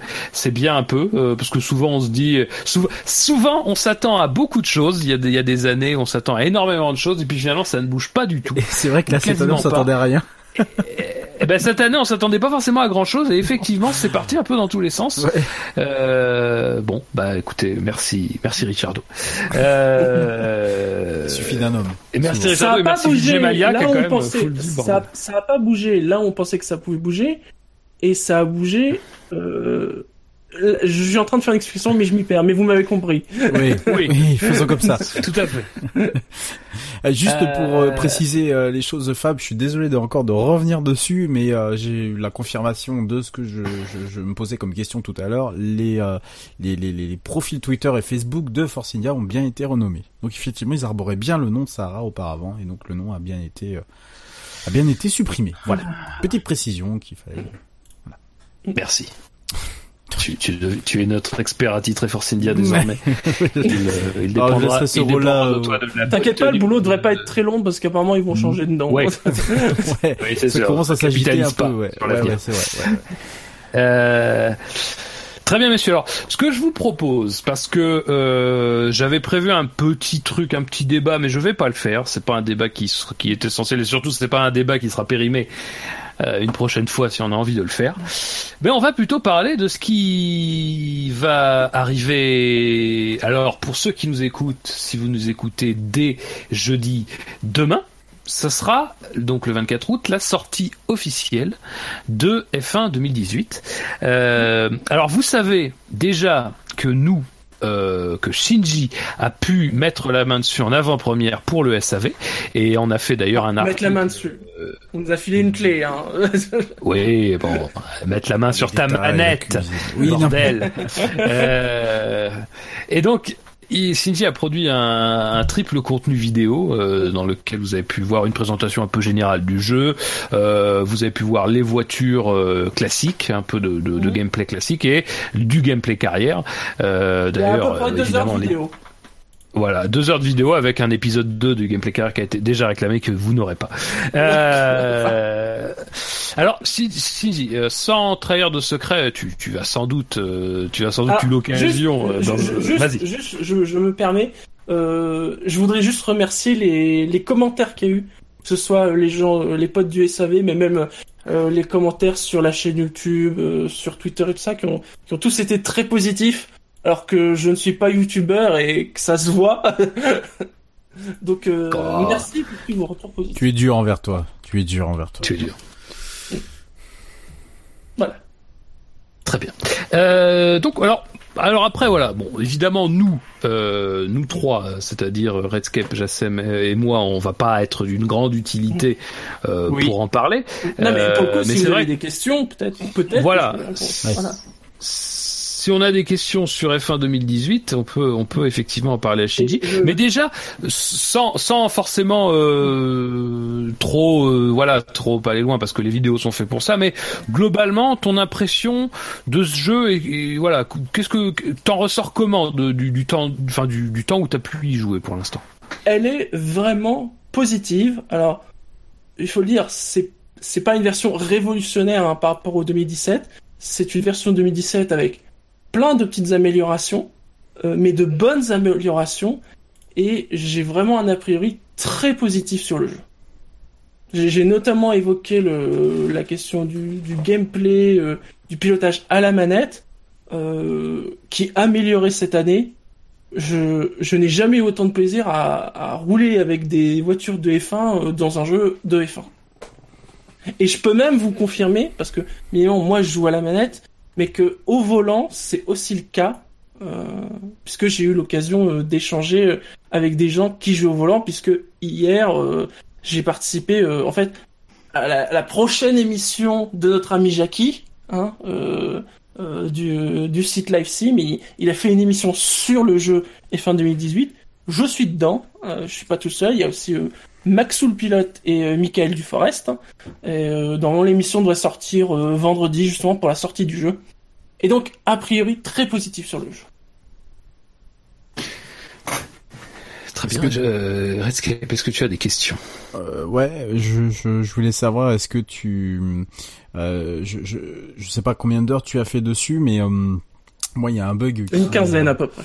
D'accord. Il y a, y a, y a un bug moi qui me gênait euh, et qui s'est encore reproduit puisque j'ai rejoué euh, à F1 2017, euh, je crois hier ou avant-hier, euh, qui m'a qui m'a dérangé et que j'ai remarqué euh, maintes et maintes fois, c'est bah, la fameuse voiture de sécurité où euh, tu. Alors, je n'ai pas eu de voiture de sécurité. Ah, d'accord, Ça, je, vous je, je- je peux vous dire même que, parce qu'on en a discuté, euh, les autres, les, les trois autres personnes euh, qui ont joué euh, lors de l'émission, donc Jackie, Maxou et, et Michael, eux non plus n'en ont pas eu. D'accord. Bon. Mais il me semble qu'elle est désactivée Mais- mais de base. Il me semble Mais- qu'elle est désactivée de base. Il faut l'activer. D'accord. Parce que je sais qu'en mode carrière, il y a ce, ce bug euh, assez gênant euh, où euh, on t'indique que tu as du coup la SC, la, la voiture de sécurité, et euh, où tu te fais dépasser comme un port de deux ou trois voitures et euh, Ah oui. euh, Oui. et sans raison apparente alors que toi t'es à ta place ou alors t'es en fin de SC donc les, les, les voyants vont vont vont, vont euh, t'indiquent que euh, enfin les, les indications t'indiquent que c'est bon et que tu vas bientôt pouvoir par enfin tu vas bientôt pouvoir te, te relancer et là tu te fais dépasser comme un port tu deviens fantôme tu te fais dépasser comme un port par une ou deux voitures et euh, bah tu perds euh, deux places faciles alors que euh, toi t'étais à ta bonne position que tu comprends pas pourquoi euh, alors j'espère ça, vraiment ça, qu'ils ont ce réglé le truc point-là, euh, mais c'était sur de la VSC ou alors c'était sur, sur des. Sur la mais en tout cas, apparemment, la question de la safety car, ça a été un problème sur le 2017. Et apparemment, ils en ont bien conscience parce que même donc sur ce que nous on nous a envoyé en fait, il y avait euh, l'exemple de bug qui euh, serait normalement résolu lors du patch, lors de la sortie du jeu, et il y a notamment l'équilibrage de la safety car. D'accord. Bon. Donc on peut espérer peut-être avoir euh, Voilà. euh, avoir euh, des améliorations dessus. Ouais, parce que c'est ce qu'il faut dire quand même. C'est vrai que euh, je pense que ceux qui se sont, enfin, qui s'intéressent à ce jeu et qui projettent de acheter ou qui l'ont déjà acheté, ont beaucoup vu de vidéos tournées, euh, les nôtres évidemment, mais euh, il y en a eu une flopée sur Internet et il y en a déjà des modes, des, des, des carrières euh, qui sont déjà au 5, 6, 7e épisode euh, pour ceux qui ont pu l'avoir en avance. Euh, mais c'est évidemment un jeu qui n'est pas le jeu, euh, c'est pas le jeu fini quoi. C'est pas le produit encore complètement fini. preview pour tout. Est-ce que être très 2007 est fini Mais on est en version 1.02 et il y aura déjà un, un patch Day One, ça c'est certain. Ouais. Donc voilà, il y a, il y a quand même déjà des choses qui vont être corrigées. Alors c'est toujours pareil. C'est est-ce que euh, on a bien vu l'année dernière effectivement pour euh, avoir un petit peu joué au jeu euh, que oui. Tout n'était pas corrigé, ça c'est certain, que tout ne fonctionnait pas bien. Moi, j'avoue que mes principales euh, attentes sont sur le online, mais malheureusement, évidemment, Ça, puisque non. euh, ça n'a pas pu être testé, donc euh, voilà, il n'y a pas de. Tu peux pas, tu peux pas patcher le cerveau des, des débiles euh, qui jouent contre toi. Non, mais c'est pas ça. Ah C'est non, pas ça. alors, il y a- tu ne peux, on- alors, tu, ne- tu peux pas patcher le cerveau des débiles, mais cette année, en multijoueur, il y a des parties classées et parties non classées. Les non classées, c'est comme les précédentes, donc il y aura les débiles. Mais en partie classée, c'est là qu'il y a euh, cette notion qu'ils appellent de super licence. Alors apparemment, il- il- ça ressemble apparemment à ce qui se fait sur e-racing, c'est-à-dire qu'il y a le niveau du pilote, mais il y a aussi un, un niveau de sécurité Ça veut dire que si tu joues bien à ce jeu, tu peux être en F1. Non, c'est-à-dire que si tu joues bien, tu seras avec des autres gens qui jouent bien. Et si tu joues comme de la merde, tu seras avec d'autres personnes qui jouent comme de la merde. Hmm, c'est bien ça. C'est bien. Alors c'est un bon slogan pour le SAVF1 Steam Championship, ce que tu viens de dire. Donc on va on va quand même travailler là-dessus. Euh, mais en fait oui, euh, ce système-là est très attendu, mais moi c'est surtout la co enfin il y a quand même beaucoup de choses sur le online qui ne fonctionnent pas Oui. correctement, Mm. euh, notamment les temps d'attente, euh, qui se- parf- parfois les temps d'attente qui sont infinis, Ouais. parfois les courses tout simplement euh, où il se enfin il se passe des choses totalement ahurissantes. euh. Alors après il y a des bugs un petit peu inhérents au fait que ce soit du online. bon euh, il y a des choses tu peux pas les contrôler. Il y a des choses qui sont quand même un petit peu problématiques. euh, Après, ça ce peut qui, concerner ce qui tout laisse ça. es- ce qui laisse espérer des choses positives, mais j'utilise le conditionnel, c'est que contrairement à l'an dernier, ce jeu-là, ils savent qu'il va être fait pour faire de l'e-sport. Oui c'est sûr. Et là, je Voilà. pense que le soin sera particulier. euh, sera Donc là, on peut espérer qu'il y ait un soin vraiment apporté Ouais. sur le, le mode multi. Et euh, moi, j'aurais une autre question, c'est un peu sur euh, comment, enfin, sur la carrière, est-ce que tu as, avancé plus loin que ce que tu as fait sur la vidéo? Euh, non, non, je, plutôt uti- je, je suis plutôt allé sur d'autres modes comme les, les fameux modes championnat là. euh, j'ai- J'aime bien ça. D'accord. Est-ce est que rien que sur le peu Rien que sur le Mm. peu que tu as eu du mode carrière, est-ce que tu sens que c'est quelque chose qui peut euh, qui peut tenir en haleine toute une saison ou qui peut vite lasser? Je parle notamment alors de l'histoire des programmes parce que des programmes maintenant d'entraînement, alors entraînement par exemple à la gestion de l'essence, à la gestion des pneus, la gestion de l'ERS, c'est Il y a la le nouveauté. RS maintenant, ouais. Euh, est-ce que, est-ce que ce sont et puis aussi la gestion maintenant de la communication et des interviews. Est-ce que tu penses que ça c'est des choses qui vont vraiment inciter le joueur à rester dans sa partie ou c'est des choses qui vont au contraire un petit peu à un moment donné vite t'agacer que tu vas vite les, enfin les programmes peut-être moins, mais par exemple Bah, les a- interviews tu vas vite a- les passer et tout quoi. le les interviews, en fonction de ce que tu vas répondre, ça va influencer sur, sur comment te voient les équipes. Oui. Donc ça, euh, ça va avoir une vraie influence. Après, il faut voir le, le renouvellement des questions qu'il va y avoir, sachant que là, déjà, on le voyait sur la, la vidéo de présentation, euh, il y avait des cas où j'avais des questions où, par exemple, il y avait des réponses qui étaient bloquées. Donc, euh, on peut imaginer qu'en fonction de si t'es plus ou moins fair play ou en mise en avant, tu auras des, des réponses qui se débloquent ou pas. Euh, et puis, il y a tout ce qui va tourner autour de, de ces arbres de recherche. Puisque une des nouveautés, justement, par rapport au mode carrière, c'est que le mode carrière va simuler des changements de réglementation. Et donc, euh, Ouais. possiblement, sur certaines nouvelles saisons, Ouais. il y aura peut-être des branches de recherche et développement qui seront euh, remises à zéro, des choses comme ça.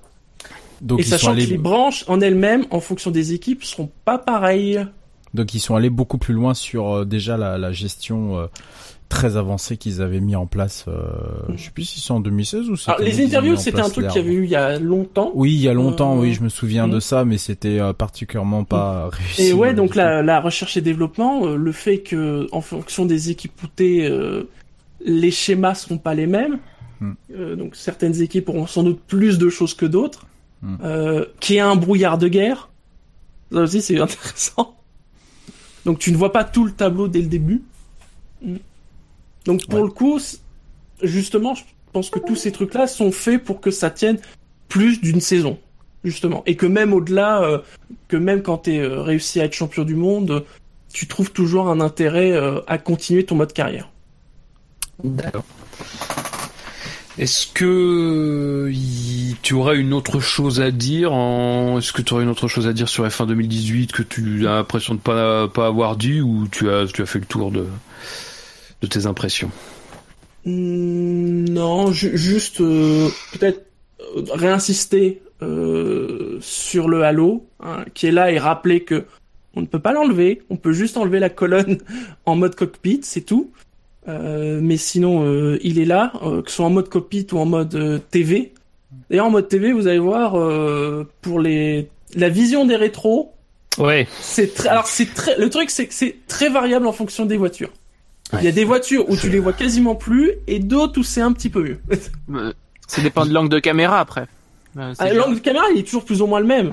C'est juste comment sont disposés les, les rétros. Ah oui, plus oui, ou oui. moins euh, à l'extérieur. Le- Sur les Ferrari ou les Toro Rosso, par exemple, tu vois juste le tiers extérieur du, du rétro. Bah, après, après moi, je, je m'en servais jamais. hein. Je regardais en, utilisant le stick, donc euh, c'est trop petit. Et- hein. et- euh, le RS, faut vraiment insister. Alors, euh, je, l'ai- évoqué dans, dans l'émission chez Jackie. Ce qui est un peu dommage, c'est que il n'y a pas plus d'explications sur le RS, notamment pour tout ce qui va être euh, joueur commun, j'ai envie de dire. Euh, mais l'ERS et la gestion de l'ERS, euh, donc qui se fait un peu comme ce qui se fait avec euh, l'essence, c'est-à-dire qu'en fait on, on peut changer les modes de consommation de, de l'ERS, euh, et donc qui est une barre qui se décharge et se recharge. Et ça, notamment sur les courses à longue durée, ça va être très intéressant à voir comment ça peut être exploité. Sachant que si vous en foutez, vous pouvez mettre sur auto et ça marche tout seul. Ouais, mais ça peut être un paramètre qui peut être pris en compte euh, dans le cadre d'une une simulation, quoi, ou en tout cas d'une d'une réelle immersion euh, que t'aurais pas Mhm. si tu mets le, le mode euh, sur auto. Parce que si tu vas pouvoir auto, passer quoi. des tours en économie, puis à Voilà. certains moments euh, mettre le boost en, en mode 5 et puis euh, foncer, mais alors par contre ça bouffera ta barre DRS à mort. Et justement, euh, j'avais euh, j'avais deux questions. La, première concernant justement le Halo, euh, on te voit sur la vidéo euh, faire, je crois la vidéo d'introduction, on te voit faire quelques tours avec donc en, en vue cockpit. Est-ce que vraiment ça te ça ça est-ce que ça t'a dérangé ou alors vraiment pas du tout? Au bout d'un moment t'as fini par t'y faire et limite tu l'as tu l'as oublié. Ça surprend, mais comme je disais, après, ça te force euh, à ne pas regarder tout droit, mais à regarder où tu veux aller. Ouais. Mais finalement, c'est ce que normalement on devrait toujours faire, de regarder Oui, là où on veut aller et pas juste aller, ouais. bêtement euh, entre guillemets à ses Ouais. pieds euh, au nez de sa voiture. Et euh, Donc on peut on peut s'y habituer. Et deuxième chose, au niveau de, des pneus, alors je sais pas si tu as essayé plusieurs trains de pneus, est-ce que tu as senti une réelle différence? Est-ce que euh, est-ce qu'il y a des gommes qui accrochent euh, mieux ou qui vont plus vite en température? Est-ce qu'il y a une gestion peut-être un peu plus poussée des températures de pneus et euh, du coup de l'usure euh, de l'usure excessive ou pas? Ou est-ce que c'est un, peu, Euh, un peu comme Pour avoir fait ce matin une course de 39 tours à Monaco avec une Braun, j'ai bien senti, la- j'ai très bien senti la dégradation de pneus. mais avec une braune Ah, t'as pu, t'as pu tester la Braun du coup? Oui, oui, ah oui, alors finalement, oui, euh, mais alors Ah, je suis pas le c'est seul, hein, c'est pas moi. Euh, c'est vrai qu'au début, on n'avait pas accès euh, à la Braun et à la, la Williams, et maintenant on y a accès. Et donc la Braun, euh, j'ai envie de dire sans surprise, euh, a de l'appui à l'arrière. Ouais, c'est ce Mais que c'est voilà, voilà. Eh C'est pas, c'est pas trop camion à conduire dans, dans Monaco, la Braun Non, ah non, non.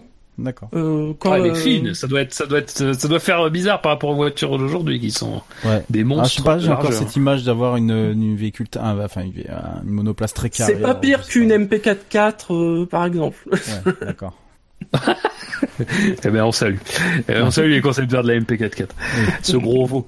Euh, bah écoutez, bah, en tout cas, euh, je pense que on ne trahira pas de secret en disant qu'on est euh, dans, euh, au sein du, du SAV F1 Steve Championship impatient de pouvoir, euh, ceux qui n'ont pas déjà eu la chance de le faire, mettre la main dessus et que on- il se dit dans les milieux autorisés qu'il y aurait déjà une course d'envisager euh, bah, Day One pour le coup, euh, dès vendredi soir sur le circuit de Spa. Ah, et aussi un truc, euh, Oui. parce que, alors, globalement, les graphismes ont, vraiment, ont été améliorés. Vraiment, Oui. Enfin, vous voyez. Mm. En plus, je me, suis, je me suis embêté à faire les, à- les vidéos peuvent être lues en 1080p. Hein, la vidéo du podcast, ça m'a mis 24 heures pour la mettre sur YouTube parce que j'ai que de la DSL. hein. Mais vous avez de la belle qualité. Euh, et alors, quand il pleut, il pleut. Mais vraiment. Ciel noir, euh, la- C'est- bien puisque dans la vraie F1, il pleut quasiment jamais en course. Oui. Mais là, c'est pas de la pluie, euh, ouais, de la pluie. On... Non, non. Quand il pleut bien, tu vois que dalle. Vraiment. Déjà, ouais, déjà que tu voyais pas grand chose dans le spray euh, quand Mais tu pas- poursuivais notre voiture dans 2017. Pareil que sur console, ça a pas tant changé que ça. D'ailleurs, j'ai une question à Core Media. Euh, Est-ce que c'est possible d'avoir un exemplaire PS4 de la de, euh, de... Ah, je vous en ferai un test ultra complet, promis. C'est bien tenté. Voilà. Bah, d'ailleurs, Salut on- les on gens en de Core Media. Pour euh, les remercier. Core Oui. On l'a, Mm.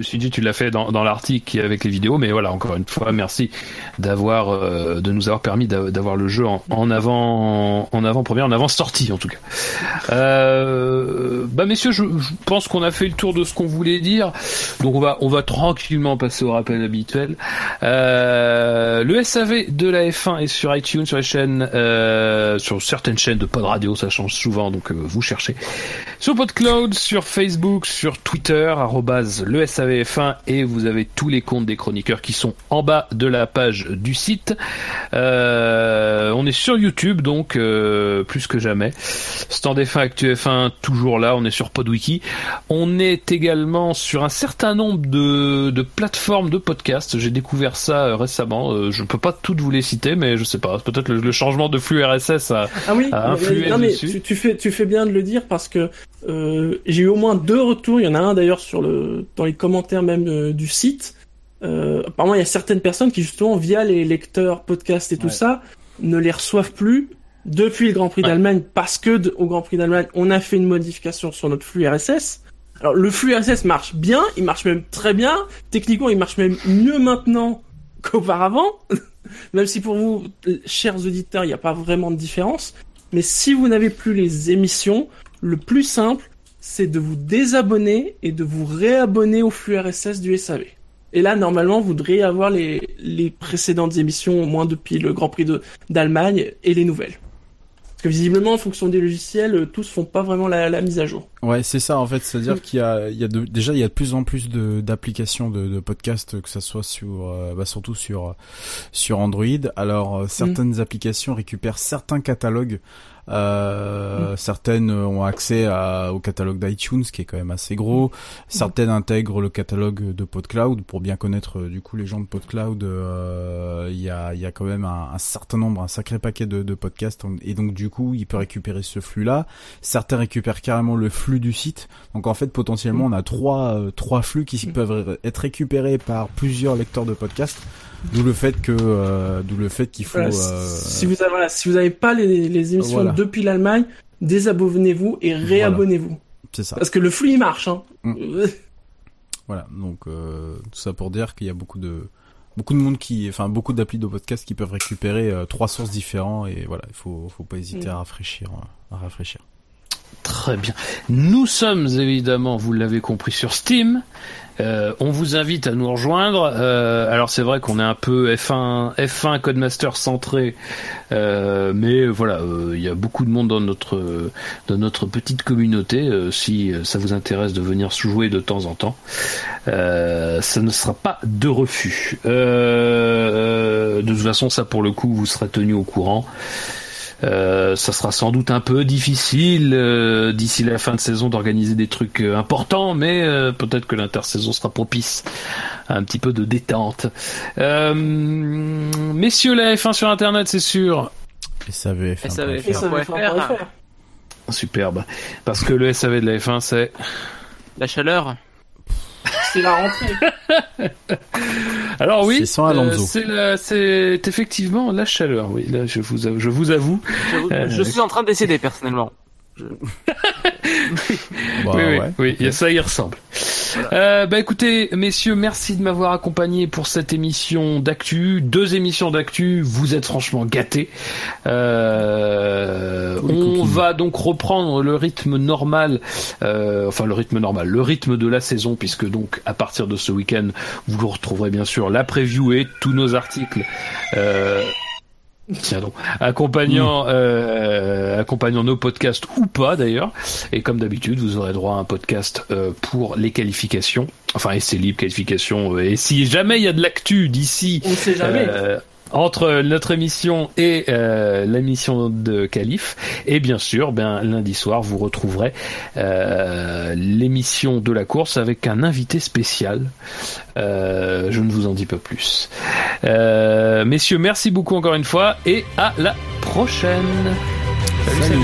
Salut. Salut.